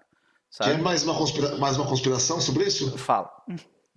O sistema do combate de nave do, do Starfinder é idêntico ao sistema de combate de GURPS Space. Oh. Idêntico. É o mesmo negócio. Só que, tipo, claro, não exatamente idêntico porque esse sistema, mas aquele negócio. Primeiro, o capitão dá as ordens, aí rola o sensor, rola um movimento, que negativa rola. Com a ordem que as coisas acontecem, no caso. É, é igualzinho, cara. Tipo, o sistema é tipo, muito parecido, foi bem inspirado. Tipo, e curiosamente foi a coisa que eu mais gostei. Eu achei bem tático. Ah, eu achei bem tático, mas ao mesmo tempo eu não acho que eu me divertiria fazendo, jogando um, um jogo ou uma campanha focada nisso. Qual que era a sua rolha mesmo? Eu não lembro. Na? Ah, eu, Eu, eu fiquei com a, com a role de, de piloto. E essa é a mais divertida. Pois é. Na verdade, E eu achei assim, tipo, tá, ok, eu vou mexer. Mas eu tava pensando meio que, tipo, nos outros também, sabe? Tipo, ah, quem tá no. Eu vou te dizer que a a que eu achei mais divertido ali é o pessoal da, da engenharia, que é dos motores ali, que tu consegue mudar a energia, curar, tá, tá, tá. Foi a que eu achei mais legal. O resto eu achei bem, bem bare bones, assim, bem, sabe? Pouca coisa que tu pode fazer. O que o Fael fala, né? O Fael joga, jogou Starfighter algumas vezes e que não gosta também, que acha chato. Porque a única pessoa que tem que tomar decisões reais, assim, é o piloto. Impactantes, né? As pessoas, é, as outras pessoas literalmente rolam um dado e se passou, passou, não passou, não passou, sabe?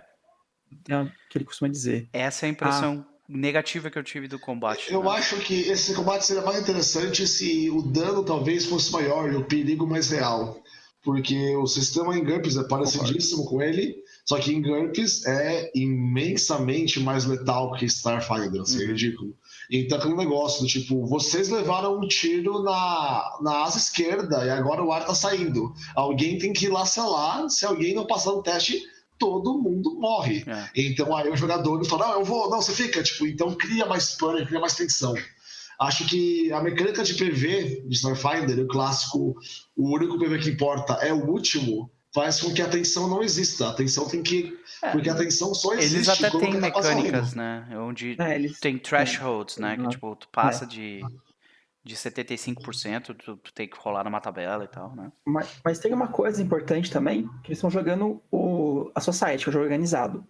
Então, ah, não é feito para jogadores se ferrarem, porque se eles se ferrarem, eles se ferraram feio, perderam o personagem que eles gastaram aí anos jogando, sabe? Tipo, não é um, o mestre não pode, ah, não aconteceu nada, a nave caiu numa uma estrela aí, tipo, tá tudo bem, caiu numa, sei lá, não, caiu numa uma lua, aí tá tudo ok, sabe? Não, se tipo, a nave foi destruída, a nave foi destruída, perdeu o personagem, sabe? Uhum. Porque é, é é a Society. Então os combates de nave da Society são bem mais fáceis do que os de nave normais, sabe? Todos com CR mais baixo e tal. Então isso é uma coisa que eu tenho notado também. É. Então, com a minha impressão de Society, ah, primeiro, a aventura em si, ela é completamente no trilho, né? É, pelo menos eu senti isso. É, a- eu até tentei em diversos momentos fazer algo, tipo, sair um pouco do caminho do trilho para ver se a gente conseguia alguma coisa adicional. Ah, e eu senti como se, tipo, como se fosse aquele efeito de novo, né, da, do oceano com a profundidade de uma poça d'água, assim, sabe? Quando tu vai um Uhum. pouquinho pro lado, tu consegue ver que, tipo, não tem nada ali sabe? Que tu é pra Uhum. tu seguir no trilho e ponto final, sabe? Ah, isso também reflete muito a forma como, como, ah, como americanos, o, o pessoal de fora vê esse, essa, essa modalidade de jogo, né? Não um jogo onde, tipo, tu tá preocupado com a história do teu personagem, o arco dele, blá blá blá. É um jogo onde literalmente tu vai sentar pra, tipo, é, encarar, o, encarar o jogo como um sistema mesmo. É um jogo. Tu vai jogar um jogo de tabuleiro. É, você tem que, ir- você tem que ir pronto para aquilo, né? Tipo, se, tipo, se você for para um jogo de Society querendo alto drama, você, você sofre. Por isso, o personagem eu criei um cara chamado Blitzbot, porque ele é um robô que responde coisas. Se eu não me engano, o Tomate jogou acho que dois jogos de Starfinder comigo, se eu não me engano. A primeira aventura que você jogou, que foi, é, a- foi a pior das aventuras que eu acho que eu joguei de Starfinder, foi a, é a 02. Uhum. E essa eu achei mal escrita, de maneira geral. Ela tem, todas elas têm limitações, essa era mal escrita, a limitação não fazia sentido nenhum, sabe? Que vocês eram uma pequena cidade de, follow. você vai numa pequena cidade do, do oeste, né? Do, do faroeste, assim, que seria mais ou menos isso. E chega o NPC e ele vai bater em você. Não importa o que você falar para ele, ele vai bater em você. E não é um monstro, não é uma criatura assim, é simplesmente o. o como diz assim, alguém na cidade, o chefe da cidade, uma coisa assim. Ele vai bater em você. Isso eu achei muito Yeah. E era bizarro que a gente era, tipo, seis caras marrentos, super armados, com Ah. canhão, e a gente foi atacado por uns minerador com chave de fenda, sabe? Tipo, É. é, os caras iam morrer. Tipo, cara, pelo amor de Deus, né? Tu tá te matando por quê, velho? Né?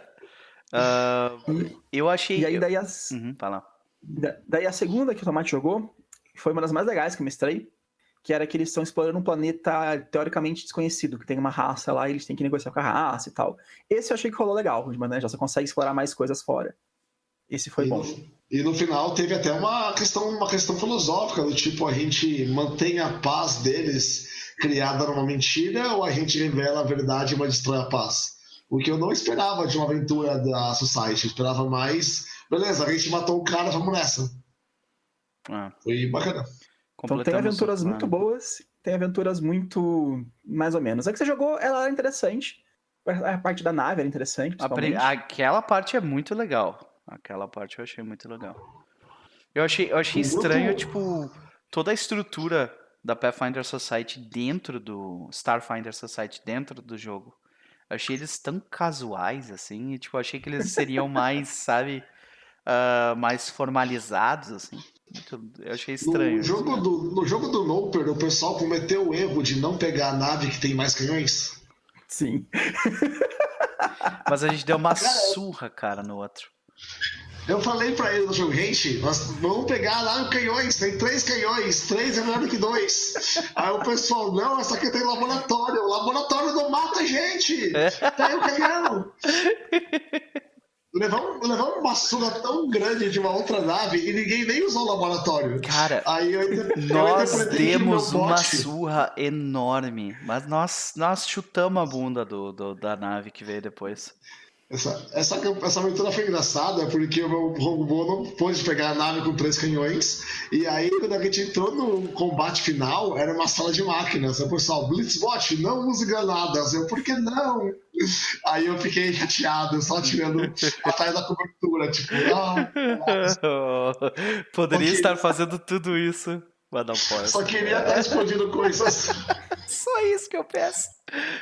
É, então, é, foi, foi uma, eu diria assim, um mix bag, né? Tipo, a minha, eu preciso jogar mais de, Star, de Starfinder pra, tipo, bater o martelo. Eu joguei com um personagem de nível 1 uma vez, então, duas vezes.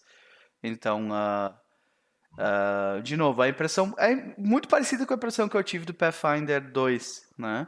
Criação do personagem muito, muito legal, tranquilo de fazer barbada. Na hora de jogar é meio simples. Eu senti falta de muitas opções, mas só. É, Eu não gosto do sistema. O fato que você é muito ligado ao seu equipamento. Tipo, Ah, mas isso é o mal de todo sci-fi, né, cara? Não, Literalmente. tipo, eu acho que não. Tipo, tem, tem modos de resolver isso com o sistema D20.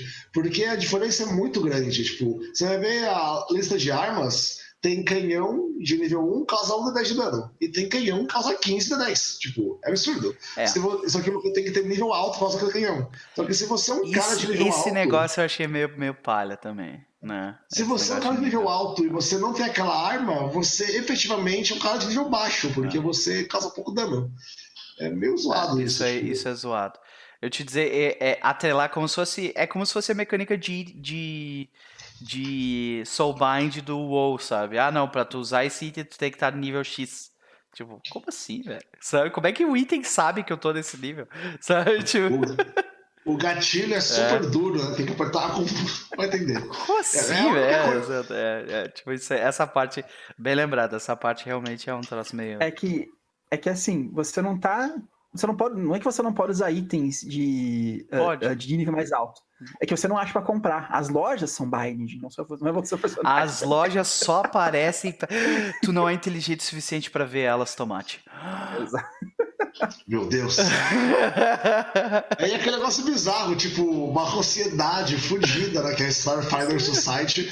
Vamos mandar esse grupo de caras pra uma missão de vida ou morte com as piores armas. Vão! Uau! É, é, é um troço complicado mesmo, né? Bom, beleza. E o meu segundo assunto é também relacionado a, a, a um post que eu vi recentemente falando sobre a, o porquê que existem tão poucos narradores, né? E eu acho que, que isso é, é um problema que existe sempre, desde que o RPG foi inventado, né? E eu queria, eu queria discutir isso rapidamente com vocês a falta de narradores, DMs, GMs, com- com- qual for o nome que tu dá para a pessoa que é responsável por, por- pelo, pela maior parte do trabalho, vamos dizer assim. É, Você, sem querer, deu a resposta pra essa pergunta na sua pergunta. é, então, tem isso, né? Eu acho que esse é o, é o maior, é o maior problema eh, que é encontrado, né? normalmente, sistemas são feitos onde grande parte do trabalho é fica no colo do narrador, né? D&D Quinta Edição é um exemplo perfeito disso. Ah, E eu queria saber de vocês, assim, primeiro de tudo, vocês já, tipo, já tentaram criar um narrador em alguém? Tipo, ver um jogador assim, ah, quem sabe tu dá uma lida nisso aqui, faz isso aqui assim lá, tipo, meio que fazer um coaching com o cara. Ah, Caio, Eu já fiz isso. já? Eu já fiz isso. daí? Como é que foi a situação? Ah, o meu foi uma coisa mais ou menos assim. Ah, tem um gnomo que joga com a gente em Hells Rebels lá, é a Ember e tal. E ele já mestrou pra gente umas vezes antes no jogo, inclusive de, de World of Darkness. Né, que é o menos dos jogos do World of Darkness, é o World of Darkness, que é o Sion. Você já viu esse aí? Que você o Filho dos Sa- Deuses? Sei. Sai, Aham, sim, aham. do Earth Darkness? Achava que era por fora, que loucura. O Tá sistema é o, é- é o mesmo, não sei se no lore faz. The 10 é a mesma, mesma parada. Não sei se o lore é, mas o, o sistema é. E tipo, e o jogo tinha rolado de maneira bem bizarra, assim, de maneira geral. Tipo, eu não gostei muito de jogar com, com o jogo que ele jogou. Foi, assim, bem complicado. Ele era um, não é um cara muito experiente de mestrar e por aí vai, sabe? Aí ele comprou um livro, por engano, que é o livro do Filhos do Éden. Ele achou que era um livro de história, mas é um livro de RPG. É uma adaptação do Filho do Éden para quinta edição. E ele ficou super empolgado para mestrar. Não, eu quero mestrar, quero mestrar, quero mestrar. E eu farejei, assim, a oportunidade de mestrar isso no canal, porque eu acho que é um, algo com muito apelo para as pessoas assistirem, sabe? Então, beleza. Então você vai mestrar pro canal, mas eu vou ser o seu comestre, sabe? Eu vou ajudar você a preparar a aventura, eu vou ajudar você a preparar o jogo, você mestra, você conduz a aventura, mas toda a parte de backstage, assim, eu faço junto com você. E fizemos, e foi bem legal. Eu peguei várias teorias, por exemplo, a teoria do Five Room Dungeons, lá, uso direto. Então vamos fazer uma Five Room Dungeon, cinco desafios diferentes, blá blá blá. Montamos e ficou bem legal de maneira geral, assim. Achei que ficou bem interessante, o jogo ficou bom, o pessoal gostou. Eu achei que ele mostrou muito bem a parte de, tipo, que era dele, que era para os NPCs e toda, toda a parte mais front-end, assim, do Uhum. mas ficou bem legal, de maneira geral. Ok. Eu já incentivei jogadores meus a narrarem, inclusive o Sog, que deve estar por aí em algum lugar no chat, Hum. mas eu não eu sou da escola oposta do Caio. Eu não sou comestre e eu não fico tipo em cima. Tipo, eu, não- eu falo, ah, narrar é foda, cara, narrar é do caralho, eu gosto muito. Tipo, ó, tá aqui as ferramentas que você precisa narrar. Tá aqui o tutorial do Roll20, tá aqui uns mapas que eu já fiz, você pode usar, tá aqui uns tokens. E vai, cara, qualquer dúvida me pergunta. É a diferença faça do coisa. pai que ensina o filho a andar de bicicleta com rodinha, é o Caio. E eu, E o e sem eu rodinha. lá abaixo, vai. Vai, velho. Te vira. Se Ai, cair, levanta. Beleza. É, acontece, machucou, é, tá, acontece. Então, é, eu, eu já eu já fiz, acho que isso uma ou duas vezes, mas o que, a- a- o que acontece muitas vezes comigo são pessoas que já narram, já, já tiveram segunda, terceira ou quarta experiência de narrar, e daí vem é, me perguntar, tipo, como é que eu lido com determinada coisa, como é que eu faço isso, como é que eu faço aquilo, sabe? É, e eu, eu me vejo muitas vezes, tipo, fazendo, tipo, um pseudo-coaching da coisa, né? É, como a gente estava explicando anteriormente, um dos maiores problemas é que ah, existe essa ideia de, primeiro, existe essa ideia de que o narrador é o que mais tem trabalho. Eu vou te dizer que eu, como jogador, eu costumo ter bastante trabalho. Quase tanto quanto como narrador. Quando Pô, eu tô loucura é essa, homem? é, porque, tipo, eu gosto de, de- de- Muitas vezes eu fico. Eu, quan- quando eu tô com o meu jogador, com o meu personagem, eu, eu fico pensando assim, ah, como que ele vai lidar com determinadas situações, como que ele vai lidar com determinadas. ah, com determinadas outras paradas que estão acontecendo. Ah, eu normalmente escrevo a história dele até então. É, tem todo um esquema que eu, eu sou notório por ficar incomodando o narrador durante a semana, tipo, mandando mensagens sobre ideias relacionadas ao jogador. O Caio, Caio já narrou pra mim, eu enchi o saco dele pra caralho antes do É, jogo. pior é que eu não tinha nem como te ajudar, porque o jogo de só site não tem muito como ajudar É, você. pois é, é. Eu posso fazer. Então, ah, eu, eu costumo me envolver bastante, assim, mesmo como jogador. Então, ah, eu, eu te dizer que são, são dois trabalhos diferentes pra mim. O trabalho como narrador, é, ele é muito mais... ah, O meu trabalho é muito mais, tipo assim, como eu vou fazer esse infodump parecer ser, parecer ser mais leve, sabe? Como é que eu vou espalhar esses NPCs, assim? Mas o meu... Eu acho que eu tô num... Pode bater, depois eu, depois eu falo. É. Tem uma arpia em algum lugar aí. É, pois é, não é aqui, eu acho. Porque eu Eu também acho que é um carro dando, dando drift aqui em frente de casa. Acontece. Então, aí a, a- situação é assim, é, eu tenho eu tenho muito mais eh, trabalho em termos de manejar quantidades de informação, mas em termos de envolvimento durante a sessão, o meu envolvimento muitas vezes não é tão grande. Como jogador, durante a sessão eu estou muito mais envolvido como jogador, como como narrador. Mas daí fora da- do jogo, eu acabo me envolvendo um pouco menos porque eu tenho que pensar só no meu personagem, sabe? Então, ah, são, para mim, são níveis, níveis de envolvimento que, que se colocam em, em posições diferentes. Como narrador, eu me envolvo muito mais fora do jogo do que dentro dele. E como jogador, eu me envolvo muito mais dentro do jogo do que fora, sabe? O que eu diria é que a experiência né, é muito diferente de jogar e mestrar. Tipo, é, é, pra mim são coisas completamente diferentes. Uhum. Mestrar tem um conjunto de coisas que eu tenho que fazer, habilidades, preparações, etc. E jogar é outra. E o que eu sinto é que, de maneira geral, você prefere uma ou outra. Eu prefiro mestrar, assim, mil vezes, sabe? Do que jogar. Como é o caso de vocês em relação a isso. Ah. Eu... Mestrar o tempo inteiro. Então, eu por muito tempo eu preferia jogar. Vou te dizer que pelos, pela primeira década, pela, pela primeira década eu preferia jogar do que narrar. Hoje em dia eu te dizer que eu gosto, ele, ele, ele, tipo narrar se tornou algo tão bom quanto jogar pra mim. Mas ele Uma começou como algo menor, sabe? Como começamos? Vocês começaram narrando, começaram mestrando? Como Jogando. foi o começo do hobby? Jogando. Eu comecei mestrando. Comecei mestrando. É, também, acho que, acho que é isso.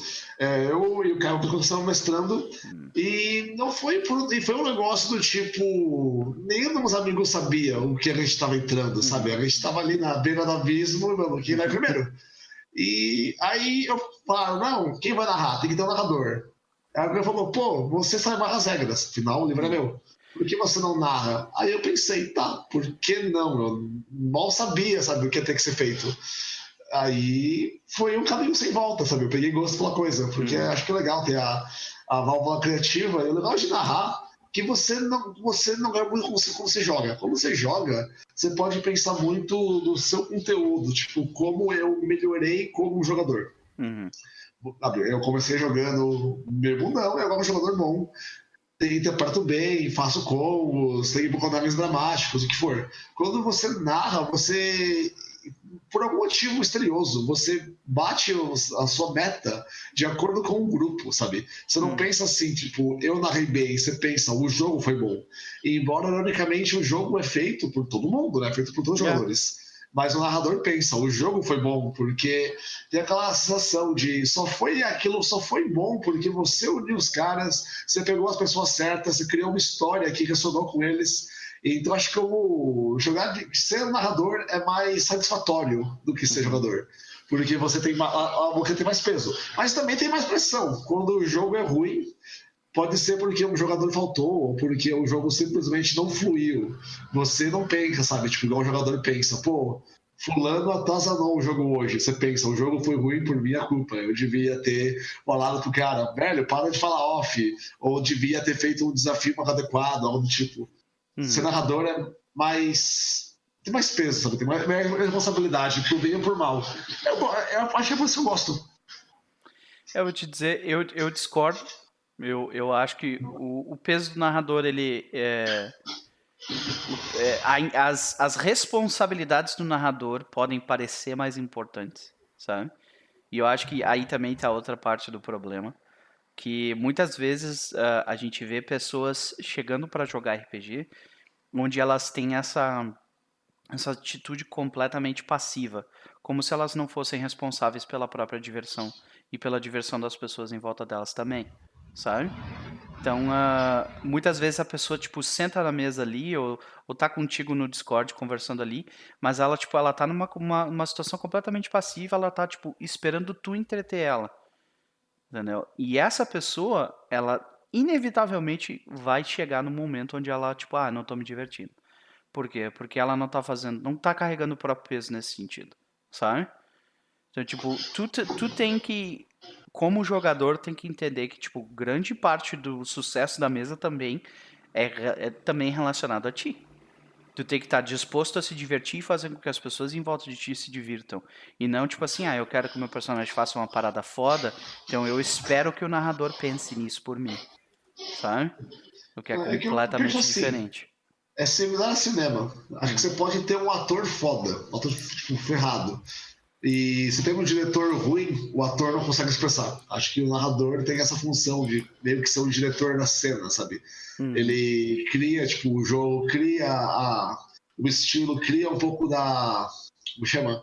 Do clima. E isso dá para os jogadores a capacidade de fazer algo foda. É, se facilita, você um narrador... mas se tu tiver com, com um ator ali que.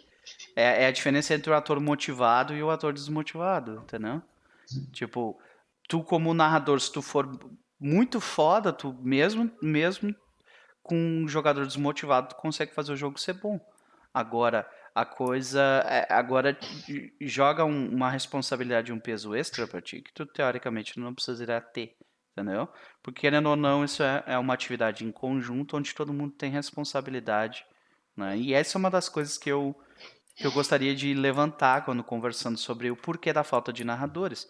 Porque as pessoas ainda endeusam muito a, a posição de narrador. Existe muito esse negócio posso... de. Né? Falar, falar, Kai. E eu posso dizer que vai piorar essa coisa de ah. endeusamento do narrador. Por conta da.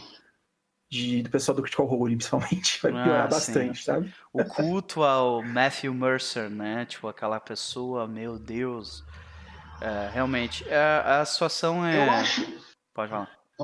Não, eu acho que o Matthew, o Matthew Mercer tá fazendo mais mal pro hobby do que bem, cara, a longo prazo, sabia? Eu, eu discordo. Manda vai lá. Tipo, assim, tipo, o cara é foda, eu gosto muito dele, tipo, acho massa que tem muita gente que começa a jogar o jogo zero, tipo, e o cara, tipo, tem tempo de prática, zero dias, e quer ser o Matthew Mercer, sabe? Hum. Uh, começa por baixo, cara, começa por baixo, tipo, vai tranquilo. Eu acho que quando não tinha, irônico, porque nós somos todos streamers de RPG, mas quando não tinha streamers de RPG, as pessoas não sabiam o que esperar, então elas faziam o delas. Agora que tem um montão de streamers de RPG, as pessoas começam já com peso, com uma vergonha, sabe? Tipo, ah, eu não sou bom bastante, eu não sou Não sou bom bastante nisso, é. sim. Só que, tipo, o Marshall Mercer tem 40 anos de casa, sabe? Tipo, ele é um cara fodão, ele não é, tipo... Não, e outra, ele é um ator. Ele é um ator. Ele é, ele é um ator. Ele sabe, tipo, interpretar personagens diferentes, vozes diferentes. Todo mundo em volta dele ali são atores. Eles têm, eles são pessoas que tipo têm condições é, de lidar com situações sociais de diversos tipos diferentes. Eles estão acostumados a improvisar. Eles estão acostumados a interpretar personagens de diversos tipos, que essa é literalmente a profissão de muitos deles. Então, eu não acho que o Matthew Mercer seja o culpado disso, Apesar de eu concordar que seja um problema. O problema para mim é, é, o que eu chamo, eu chamo de a Los Angelesificação do RPG. Entendeu? Tipo, que é a, eu já falei um pouco sobre isso com o Caio antes, mas é a ideia de tipo de tu transformar de tu pasteurizar a experiência do RPG e tu, tu vender aquilo. Não, isso aqui é RPG. Essa coisa cool, onde todo mundo vai saber falar, interpretar vozes, fazer coisas super diferentes. E o narrador vai te transportar para um mundo completamente alheio e novo. E esse, essa sensação de.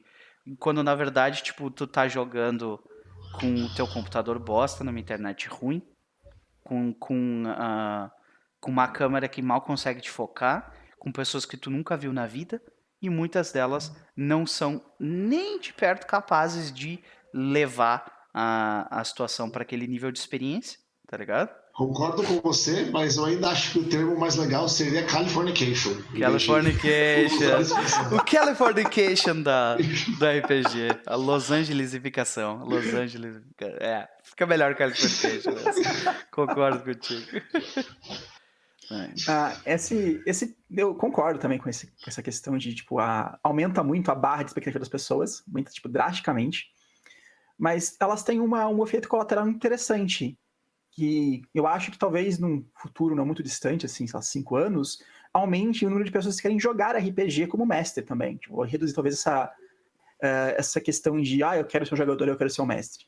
Uhum. Porque a maioria desses jogos de RPG, o mestre acaba sendo, digamos assim, o, o, o que a pessoa quer ser. Nossa, eu quero ser igual aquele cara lá. Sabe? Eu quero ser igual aquele mestre lá. Então, essa acaba virando. Tem essa de mas acaba virando também uma referência para as pessoas. Sim. Então, muita gente quer jogar, começar a mestrar por conta daquele cara é foda, quero mestrar igual ele. Eu, não vai. Quero, eu quero conseguir Mas... contar histórias e, e, né, mostrar que nem ele. Porque é uma, é uma figura que as pessoas não têm referência. Ator, que é o jogador, a gente tem referência, mas a gente não sabe quem é o diretor do filme, a gente não conhece a pessoa, uhum. não vê como é o trabalho dele. Então, com essa exposição, as pessoas têm essa questão de, olha, eu quero ser igual aquele mestre. É. Eu vejo isso no meu canal, às vezes, o pessoal tá, tipo, eu acho que é uma galerinha, umas 20 pessoas no, no, que acompanham o Keepers que começaram a jogar RPG por conta do Keepers. Não jogavam antes, agora jogam entre elas. Eu achei engraçado. Nossa, eu quero ser que nem o Caio. Eu quero ser... Cara, eu não sou nada. Uhum. Calma aí. Eu sou então. um mestre cheio de problemas. Assim, umas coisas eu sou realmente bom, outras eu sou horrível. Calma uhum. aí, não pega eu como referência, né? Pelo ah, amor de Deus. Eu vou te dizer daí, voltando, voltando ao assunto, né? O Matthew Mercer fez mais mal do que bem para o gênero. Discordo, cara, eu discordo plenamente. Justamente pelo que o Caio falou, né? De que eu acho que é essa exposição é tipo assim ele mostra não, não só aumenta a expectativa, mas também mostra, tipo assim, eu posso chegar a esse ponto se eu me dedicar, sabe? Esse é um, esse é, é, é pode ser muitas vezes o ponto, uh, o ponto aonde a pessoa quer chegar. E daí tu vai no YouTube ou, tu vai no, na Twitch e tu encontra tipo guias e guias e guias e guias diferentes de como fazer tu melhorar como narrador, como como tu pode ser um jogador melhor, Uh, felizmente, uh, o, o, meio nos ajudou bastante com isso, né? Mas aí, voltando, voltando à ideia da, do, do porquê que, mesmo assim, ainda nós temos uma proporção tão melhor, tão menor de narradores. E eu acho que ainda o problema é relacionado a, tipo, a endeusarem, tipo, ah, não, o narrador faz tudo, sabe? O narrador é responsável por, por tudo no jogo. E eu discordo plenamente desse ponto de vista. O jogo, para mim, é, é a, a, diversão e o quão, quão, bem o jogo vai ser é completamente. É, essa responsabilidade é completamente dividida entre todo mundo na mesa e o narrador pode até ter uma porcentagem um pouco maior nisso, mas tipo assim, ah, tu tem 4, 5 pessoas no grupo, vai ser, ele vai ter 30% e o resto vai ter 20 e poucos, sabe? Então, é, eu... Acho que o maior problema é que esse narrador, embora não tenha maior responsabilidade, eu acho que tem mais responsabilidade porque já aconteceu isso. Uhum. Mas você acha que não. Tem beleza, temos nossa é. diferença nisso. Eu acho que o problema é que o narrador tem mais trabalho. O narrador tem que pensar a respeito. Será que cinco moldes é um desafio à, altura? Será que eu dou esse item? E tem a parte também intrapessoal, porque quando os jogadores têm problemas entre eles eles não resolvem entre eles, eles querem que você resolva para eles. Sim. E aí vem. Narrador ah, psicólogo. Que, é, ah, eu tô chateado porque o João ele não vem, o personagem dele só faz merda, e pô, ele é um paladino, não devia fazer isso. E aí você tem que ficar, tipo, e narrador é, é chato, porque você tem que pensar, pô, ambos os caras são meu amigo, meus amigos. Se eu fazer nada, nenhum dos os dois vão ficar chateados. Se eu pesar para um, o outro fica.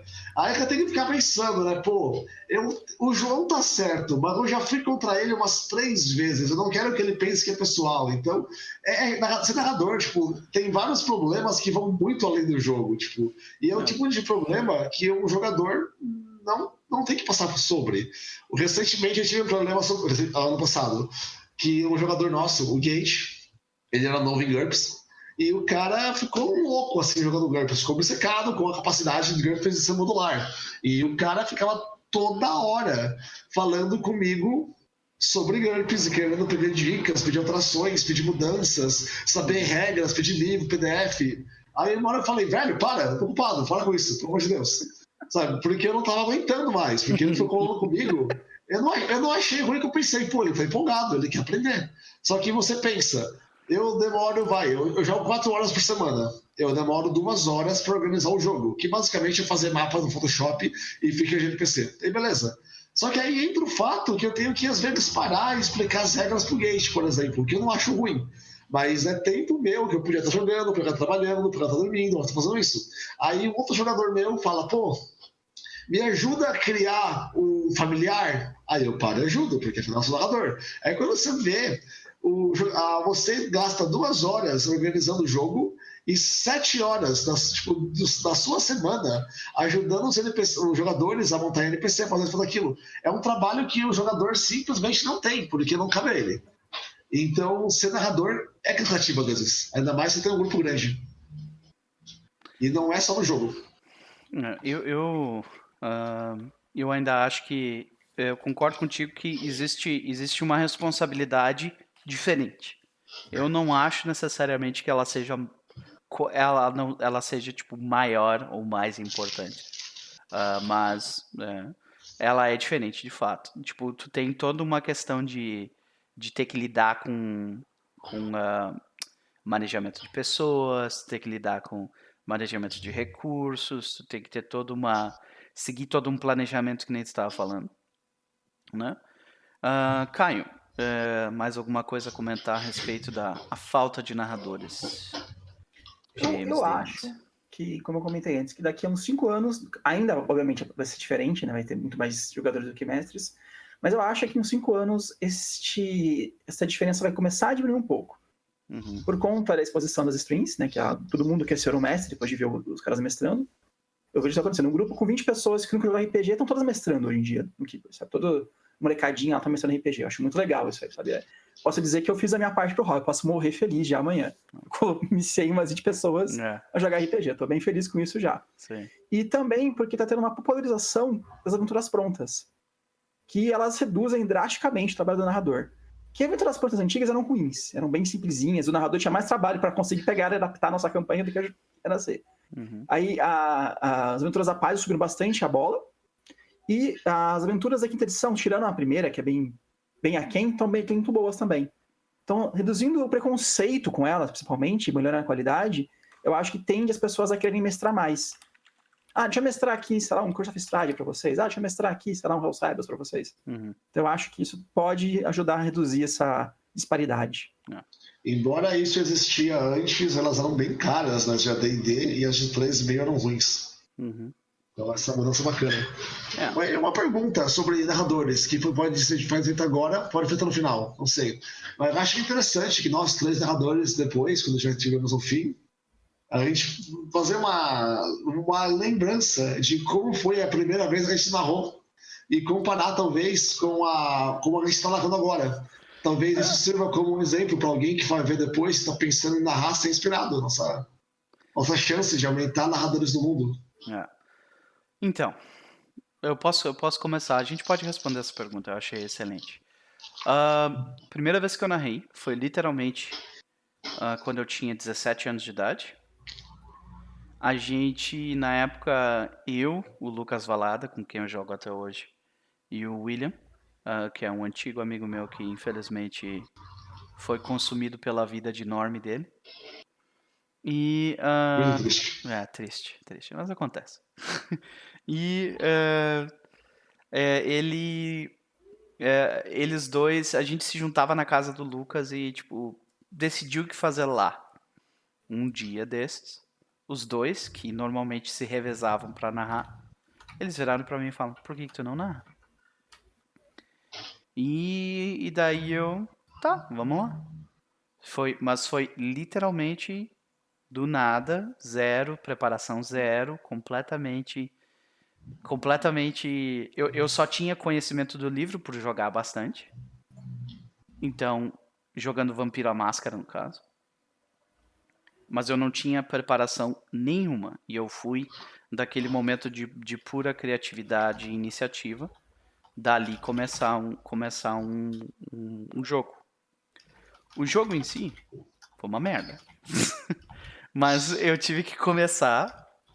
Começar começando. Literalmente.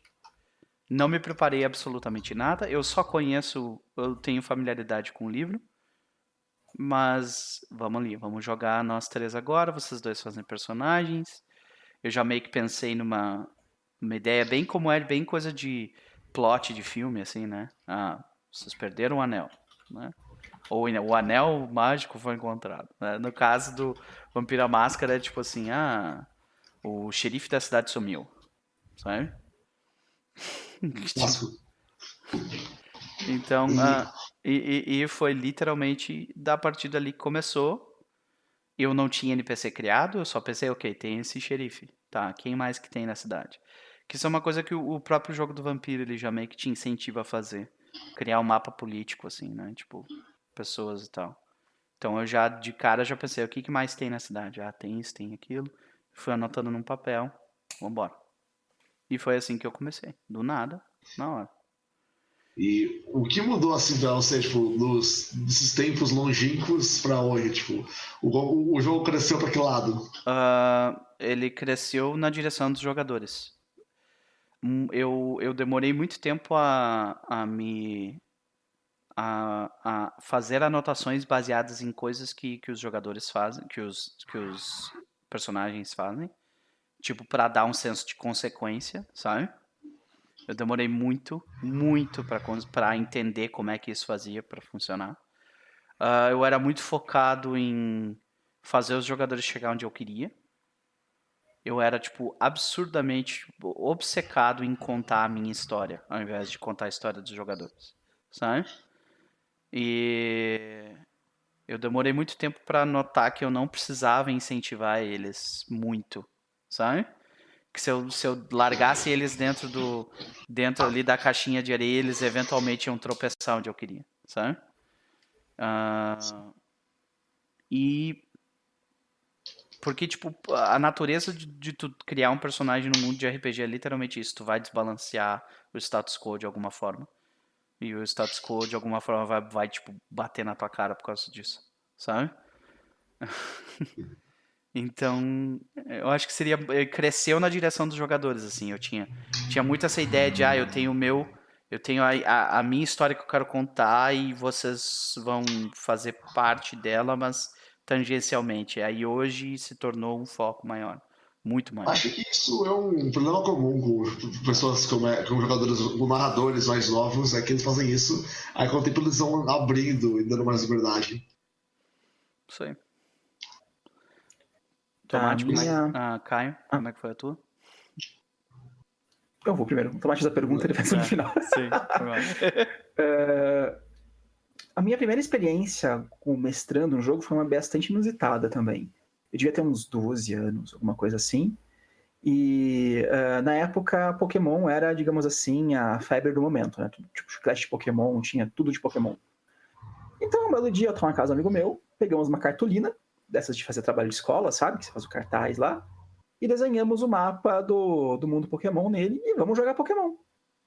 Basicamente foi isso. E eu era mestre e jogador ao mesmo tempo. Era um conceito que não existia exatamente o conceito de mestre no jogo. Então eu montei o mundo, eu montei o sistema, né? Um sistema. Uh, engraçado que se for depois, lembra 3IT, mas não conhecia o 3IT na época. Então foi uma coisa meio que eu criei em paralelo, assim, foi um, bizarro, mas era parecido com o 3IT, uh, o sistema. E era uma mistura do jogo de Game Boy, do Pokémon, com o jogo de carta do Pokémon, mas era alguma coisa assim. E eu era o mestre e jogador ao mesmo tempo. Então eu, fazia os inimigos e depois ia enfrentar os inimigos. Obviamente isso causava um desequilíbrio bastante grande, afinal de contas eu sabia que eles eram fracos, né? Uhum. Uh, não é que eu fazia de propósito, eu acho isso, mas simplesmente acontecia porque acontecia. Na hora que eu tinha que enfrentar os inimigos, o meu outro amigo, que era o jogador, controlava os inimigos, mas eu que criei eles, eu queria as fichas dos inimigos uhum. no meu sistema. Então, foi alguma coisa mais ou menos assim. E eu joguei assim esse sistema por uns três anos diferentes, com umas dez pessoas diferentes, sabe, no meu, no meu mundo de Pokémon. Aí, depois disso, que eu, digamos assim, comecei a ver como que era RPG de verdade. Peguei alguns livros na época de RPG. Uh, mas, ah, esse sistema aqui é muito complicado, é muito ruim, não sei o que tem. Vou jogar um sistema meu. Então, eu criei meu próprio sistema baseado em outros sistemas. E comecei a mestrar RPG para os meus amigos. Aí, dessa, dessa vez, de uma maneira mais como posso dizer, standard. Eu como mestre e eles como jogadores e eu apenas mestrava. Eu não lembro de nada, sabe que nada dessa minha fase de mestre nessa época, nada, zero. Às vezes chega um amigo meu que jogava com criança com o Peppa, né? Que joga com a gente, joga, é, jogava com criança época, e fala: ah, lembra aquele episódio que você teve um. aconteceu alguma coisa? Não lembro. Lembro não. Ou seja, foi literalmente veio da, da tua massa criativa e, tipo, subiu daí, né? Tu nem gravou isso na cabeça. É, porque era uma, eram, eram jogos totalmente de improviso, assim, sabe? Uhum. Simplesmente putz, jogadores querem ir em tal local que tá Esse local tem uma torre de cristal. Na torre de cristal tem um mago, e o mago tem como. Eu lembro, eu lembro de uma cena. O jogador tava na torre desse mago que eu acabei de escrever. O que, que tem na, na sei lá, tem uma mesa aqui, tem uma bola de cristal ali, tem a bandeira do Palmeiras no canto. Assim. Totalmente do nada, assim. o jogador começou a dar risada assim, por 15 minutos essa frase. Tinha a bandeira do Palmeiras ali. Puta hell? Porque eu nunca me perguntaram isso antes. O que tem nessa sala? Ah, peraí, tá uma mesa, uma bola de cristal e uma bandeira de Palmeiras. Foi uma coisa assim. O cara tava abusando de viagem nos planos. Poxa vida. Bons tempos, anos 90, né? Que, eu, eh, que o Palmeiras tinha um time decente. É, com o Mago trouxendo pra eles também, né? Sim. E, tipo, eu não lembro de praticamente nada, assim, lembro de umas vagas lembranças, assim, algumas memórias engraçadas, mas eu lembro quase nada, assim, dos plots, das histórias. Porque era literalmente de improviso, sabe? Eu lembro de um jogo que os jogadores se mataram todos. Porque eles estavam, eles foram tragados para uma dimensão paralela e eles tinham que desarmar uma bomba atômica. O jogador falou, ativou, e sai correndo.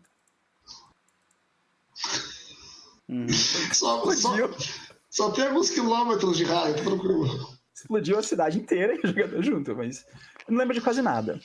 O, hoje em dia, é bem diferente, assim, tipo, drasticamente diferente, porque hoje em dia eu preparo as coisas com antecedência, não tudo, mas eu preparo coisas com antecedência.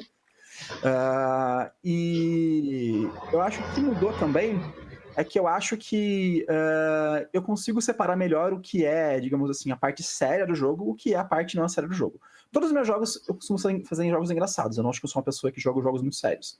Então todos os meus jogos têm alguma coisa engraçada, alguma coisa assim. Quando eu jogo como jogador, normalmente eu faço alívio cômico. É muito comum eu fazer isso, muito comum. Jogos tomate, acho que eu sou nas duas campanhas, eu sou o alívio cômico. Dinamicamente, Aquiles é o alívio cômico do grupo. Muito bem, só, se, bem né? que eu acho, se bem que eu acho que no Grips todo mundo é um pouquinho. No Grips eu acho que todo mundo é um pouquinho alívio cômico. Todo mundo lá tem sua, sua parada é, de alívio cômico. É tipo um filme da Marvel, sabe? É sério, mas todo mundo é engraçado, velho. Ao mesmo tempo, a calhorta pra caralho, pode crer. Então, uma coisa que eu percebi, eu sempre faço alguma coisa assim. E eu acho que é isso. Eu não é jogo totalmente mais. Tipo, eu tiro literalmente da hora que eu tô fazendo. Né? Eu preparo coisas antes. Né? Eu percebi que eu mestro muito melhor com, preparando antes. Eu, tipo, com preparação, eu mestro muito melhor. O Roll20 ajuda nisso também, porque tem que preparar uhum. pra você poder ter as coisas no Roll20. Eu acho que é isso, isso é a diferença. É, por melhor que. Por melhor improvisador que tu seja, nada, nada que tu improvise vai ser melhor do que tu parando para pensar sobre aquilo por um tempo. Tipo, velho, até hoje eu não encontrei uma pessoa que, que, que me provasse o contrário disso. Sabe? Uh, fora que também demonstra muito do o quanto tu te importa com, com o hobby, né? O quanto tempo tu gasta preparando, sabe? Tipo, se tu não prepara absolutamente nada, como é que tu pode esperar que os jogadores vão ler o livro, né? Eu vi que tem, tem uma galera ali que, tipo, uh, tava comentando, o Lemal que comentando do pessoal que, e o Spopo aqui comentando do pessoal que não leu o livro e tudo mais. Então, como tu, como narrador, tem que, vai, vai esperar que o cara vai ler o livro, vai se dedicar, vai criar um, uma backstory, vai escrever, vai fazer um desenho do próprio personagem se tu não te deu o trabalho, né? Então, uh, é, é uma coisa complicada em relação a isso. Tomate, vai lá. Hum, Bom, eu comecei a narrar há 21 anos atrás, tinha 10 anos. Era 97? É, 97. E, assim, eu já tinha jogado RPG antes, uma versão simplificada de D&D, num aniversário que foi num sítio. E eu fui naquele aniversário, era de um amigo meu, e eu não conhecia ninguém lá, porque era aniversário de um primo dele, eu fui com ele. E eu fui que era num sítio, então eu tava indo pra piscina. Só que aí choveu e ficou todo mundo preso dentro de casa. Aí a primeira vez que eu joguei, um dos primos mais velhos dele reuniu a, a criançada que tava com a selvagem, sabe? Tipo, seis crianças de 10 anos numa casa, num sítio, tipo, anarquia. E aí ele falou: vocês gostam de luta contra monstros e tudo mais? Ele falou: gostamos. Ele falou: vamos jogar um jogo. Aí ele distribuiu fichas para todo mundo, que ele tinha, já tinha com ele, e aí gente jogou uma aventura de ADD onde eu morri. Então, na minha primeira aventura de ADD, eu morri. Tipo. E eu falei, cara, eu gostei muito disso. E aí ele falou: tipo, chama Dungeons and Dragons. Você pode comprar o um livro na livraria. Naquele aniversário, eu pedi para minha mãe tal livro e eu ganhei esse livro. E eu ganhei o livro, joguei, eu peguei ele, comecei a ler, e aí eu levei para a escola e falei com meus amigos, vamos jogar isso. E aí eu falei, tem que ter um narrador. Só que, tipo, eu não tinha parado para pensar quem ia ter que narrar, porque, tipo, não. Aí eu falaram, pô, narra você, cara, você que sabe, sabe, sabe jogar. Aí eu falei, tudo bem, vou narrar. E aí eu lembro até hoje essa primeira aventura que começou muito bem. Começou com. Era eu mais dois só, porque eu não tinha muitos amigos. E aí o cara falou: Eu vou fazer um guerreiro. Ele vem do norte e ele usa um machado gigantesco. E o nome dele é Elknort. Aí o, cara, outro jogador: Pô, Elknort, que nome bunda. O nome, estro... o nome escroto. Aí, tá, como chama o seu? Ele é um mago, chama Gandalf. Eu, porra! Ah, sim, vai tomar banho. E o cara, o cara tava lendo O Senhor dos Anéis. Né? Tipo, eu falei, beleza, vamos lá. Uhum. E foi bacana, porque eu não sabia o que esperar, sabe? Tipo, e joguei. E as primeiras campanhas, eu não tenho memória muito bem delas, porque basicamente era AD&D com crianças de 10 anos. A gente ia cometer inúmeros erros, né? Só que eu, eu segui o, o oposto total do Caio, que aumenta a minha teoria que o punhado de dados é o Keepers do mundo bizarro. A gente é um oposto. Eu nunca usei sistemas prontos, eu sempre fui o cara penteiro que fala, não, usaremos D&D. E eu joguei com poucas pessoas tempo. Eu lembro quando assim, começo de jogo, eu organizava tudo.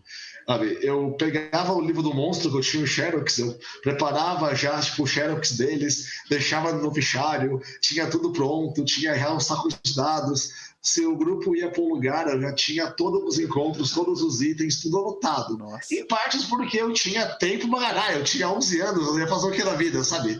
Chegava da escola, pagando coisa de casa, era aquilo, era um hobby.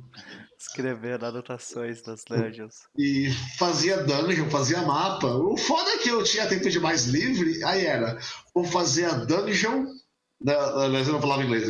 Vou fazer agora a masmorra, que vai ser o forte dos bandidos. Aí você faz seis salas. E aí é tipo terça-feira ainda, que tem até sexta. E aí você faz mais seis, e outra, e outra, e outra. Quando você ver, você faz um complexo colossal, sabe? Tipo, os caras moram em Undermountain. E era muito, mas muito, tipo, bem organizado. Tão organizado que o jogo ficava lento e era bem flexível, sabe? Igual, igual no protagonista. Tipo, era, vamos fazer isso. O que eu mudei com o passar do tempo é que eu passei a basicamente fazer 80% no momento. Eu penso nos ossos da história, tipo, o grupo foi traído pelo rei, ele precisa fazer isso, isso e isso, mas eu não penso em nada dos motivos. E aí eu vou colocando elementos conforme os jogadores vão explorando. Acho que todas as minhas campanhas são mais ou menos assim. Uhum. Eu fico pensando nela durante a semana, e eu vou colocando em prática o que eu pensei, mas não é exatamente planejado, sabe? Eu penso, pô, seria legal se a gente tivesse um, um, rei. Eu não queria a ficha dele, tipo, apenas coloco lá fica bacana. O que mudou bastante para isso é que de um tempo para cá eu tenho explorado muito temas no meu jogo. Então, tipo, por exemplo, esse meu jogo que o tema era ambição, que era o jogo de faroeste, eu percebi logo cedo que a ambição é um tema complicado, porque os jogadores, se eles não quiserem ser ambiciosos, eles não são. E você não pode forçar eles a ser, sabe? Porque o cara pensa, pô, não vou ser ambicioso que vou morrer. Então eu coloquei, por exemplo, o, os NPCs com ambição, e a ambição dos NPCs forçava os jogadores a reagirem a ela. O jogo atual de Fallout, o tema dele é balanço. Então eu fico dando para os jogadores constantemente escolhas binárias, mas não escolhas binárias de para lá ou para cá, do tipo você ajuda a máfia ou ajuda a lei. Se você ajudar demais a máfia, a máfia toma conta. Se você ajudar demais a lei, a lei toma conta. Para você, nenhum dos dois é bom. O que você faz? E eu tenho explorado muito mais essa parte de dar temas mais complexos para os jogos. E tá ficando bem legal, viu? Acho que foi uma jornada de duas décadas que valeu bem a pena. É. Para mim é bem parecido nesse sentido, porque, tipo, como eu tinha falado antes, eu preferia jogar e eventualmente narrar foi se tornando cada vez mais divertido até um ponto onde hoje para mim os dois são tão divertidos um quanto o outro, né? Apesar de eu, uh, eu narrar mais do que jogo. Uh... Oh, isso que é exótico, cara. Você, tipo, acho que é porque você começou jogando. E tipo, você tem essa. Você consegue ter esse balanço. Porque, pelo visto, você jogou e narrou tempos iguais, não? Uh, hoje eu narro muito mais que eu jogo, mas no passado eu joguei muito mais que eu narrava. Então é meio que balanceou, é, exato. E, e o Caio, a gente veio de uma, de uma um currículo de narração focada, a gente não jogou quase nada. Tipo, é. tipo eu narro GURPS há 15 anos. Uhum. Se eu joguei seis aventuras de GURPS é muito. Nossa. Porque, tipo, eu não conheço quem narre, sabe? Ah. Então acho que o Caio passou por algo similar. E aí você pega gosto. Aí quando você tá narrando, você tá jogando, tem esse defeito terrível. Que eu posso jogar com um narrador foda. Tipo, o Caio é um narrador foda. Mas ele fala, ah, aconteceu isso, isso, isso, isso. E eu penso, cara, no lugar dele, eu faria essa pessoa atrás do grupo. E é como acontecer isso. Seria, seria foda se um NPC não é tal coisa. Aí você começa a adaptar para sua mesa. Uhum. Acho que o cara deve fazer a mesma coisa. É, retroalimentação, sim, né? Sim. Tipo, a gente vai se alimentando é. uma das ideias das outras. Já aconteceu aqui do Diário de Mesa, isso, né? Inclusive. Tipo, eu, eu me lembro de, de pegar algumas ideias que o Caio. Uh, que a gente estava conversando com o Caio. Na sessão dos Lords Únicos, a forma como eu lidei com, com vários dos combates ali foi justamente aconteceu porque depois de conversar com o Kai, bah, tô com medo disso aqui, não, não sei o quê. E a mesma coisa ele teve, teve acho que uma a forma como um, um grupo de o grupo foi foi abordado pela pela realeza local lá de Corvoça, né? É, que, que depois eu tive o prazer de ver no YouTube também, foi muito legal. É, eu, foi, eu usei sua ideia mesmo. Eu, eu, eu lembrei que tinha acontecido, lembro que a passou não foi, foi essa mesmo. Yeah. É. Você tem razão. É, então a gente acaba se. Um, outro dos motivos pelo qual a gente tem o diário de mesa é justamente pra gente se alimentar da criatividade alheia, né, cara? Tem um clubinho dos mestres, é uma coisa bem, bem interessante. Né? O GM Triarcado. O Triarcado do James, isso aí. Então. Senhor Caio, onde as pessoas podem te encontrar? Bem, pessoal, eu mestro principalmente para Finder, mas essa semana eu não mestro para uma vez, inclusive. Mas vocês podem me encontrar em twitch.tv barra Tales ou youtube.com barra RPG. Então a gente mestra Pathfinder, mas outras coisas surgem, como por exemplo uh, Feitores, Pelas Paixões e por aí vai. Excelente. Uh, hoje à noite teremos Passion de las Passiones no Keepers of Tales. O Noper 2 vai certamente estar no chat fazendo todos os tipos de piada possível. Senhor Tomate, onde as pessoas podem te encontrar? Eu posso ser encontrado no Facebook em Por de Dados e também fazendo post em comunidades do mundo fora. E no YouTube eu tô no por um punhado de dados, traço strings, porque o YouTube se recusa a deixar eu ter só por um punhado de dados. Uhum. Eu jogo basicamente GURPS e ocasionalmente D&D e às vezes eu faço um gameplay de Divinity, onde é mais uma desculpa para eu reunir os amigos e falar asneira ao vivo. Tipo, não espere o gameplay de jogos competente. É isso. Excelente. Então, uh, de minha parte, pessoal, Amanhã, a partir das 20 horas do horário de Brasília, nós teremos a Ascensão dos Lordes Únicos no canal. E no domingo nós teremos a estreia de Na, Te Na Teia Apodrecida, que é uh, um tree shot que vai rolar de Lobisomem Apocalipse. Nós teremos a sessão zero acontecendo domingo, 20 horas. Sob o comando de Lucas Valada. Senhoras, Adendo rápido, então, que eu não falei, é que eu tenho o jogo hoje, às curiosamente no mesmo horário que o Paixão das Paixões do Caio. Ah. Então, caso você queira algo mais interessante mexicano, Caio, caso você queira ver algo miserável e terrível, você pode ver o grupo de Fallout passar fome e talvez matar alguém. Ah, Porque é o que eles fazem. isso aí. Excelente. Senhoras e senhores, muitíssimo obrigado pela presença. A gente teve algumas pessoas, amigos antigos aparecendo no canal aí também. Lemalk, muito obrigado pelo follow. Uma galera aí comentando. A Idran também comentou sobre a influência no negócio em Corvoça. Muitíssimo obrigado pela presença. Senhoras e senhores, tenham um excelente fim de semana. Rolem muitos dados. E a gente se vê por aí. Até mais. É.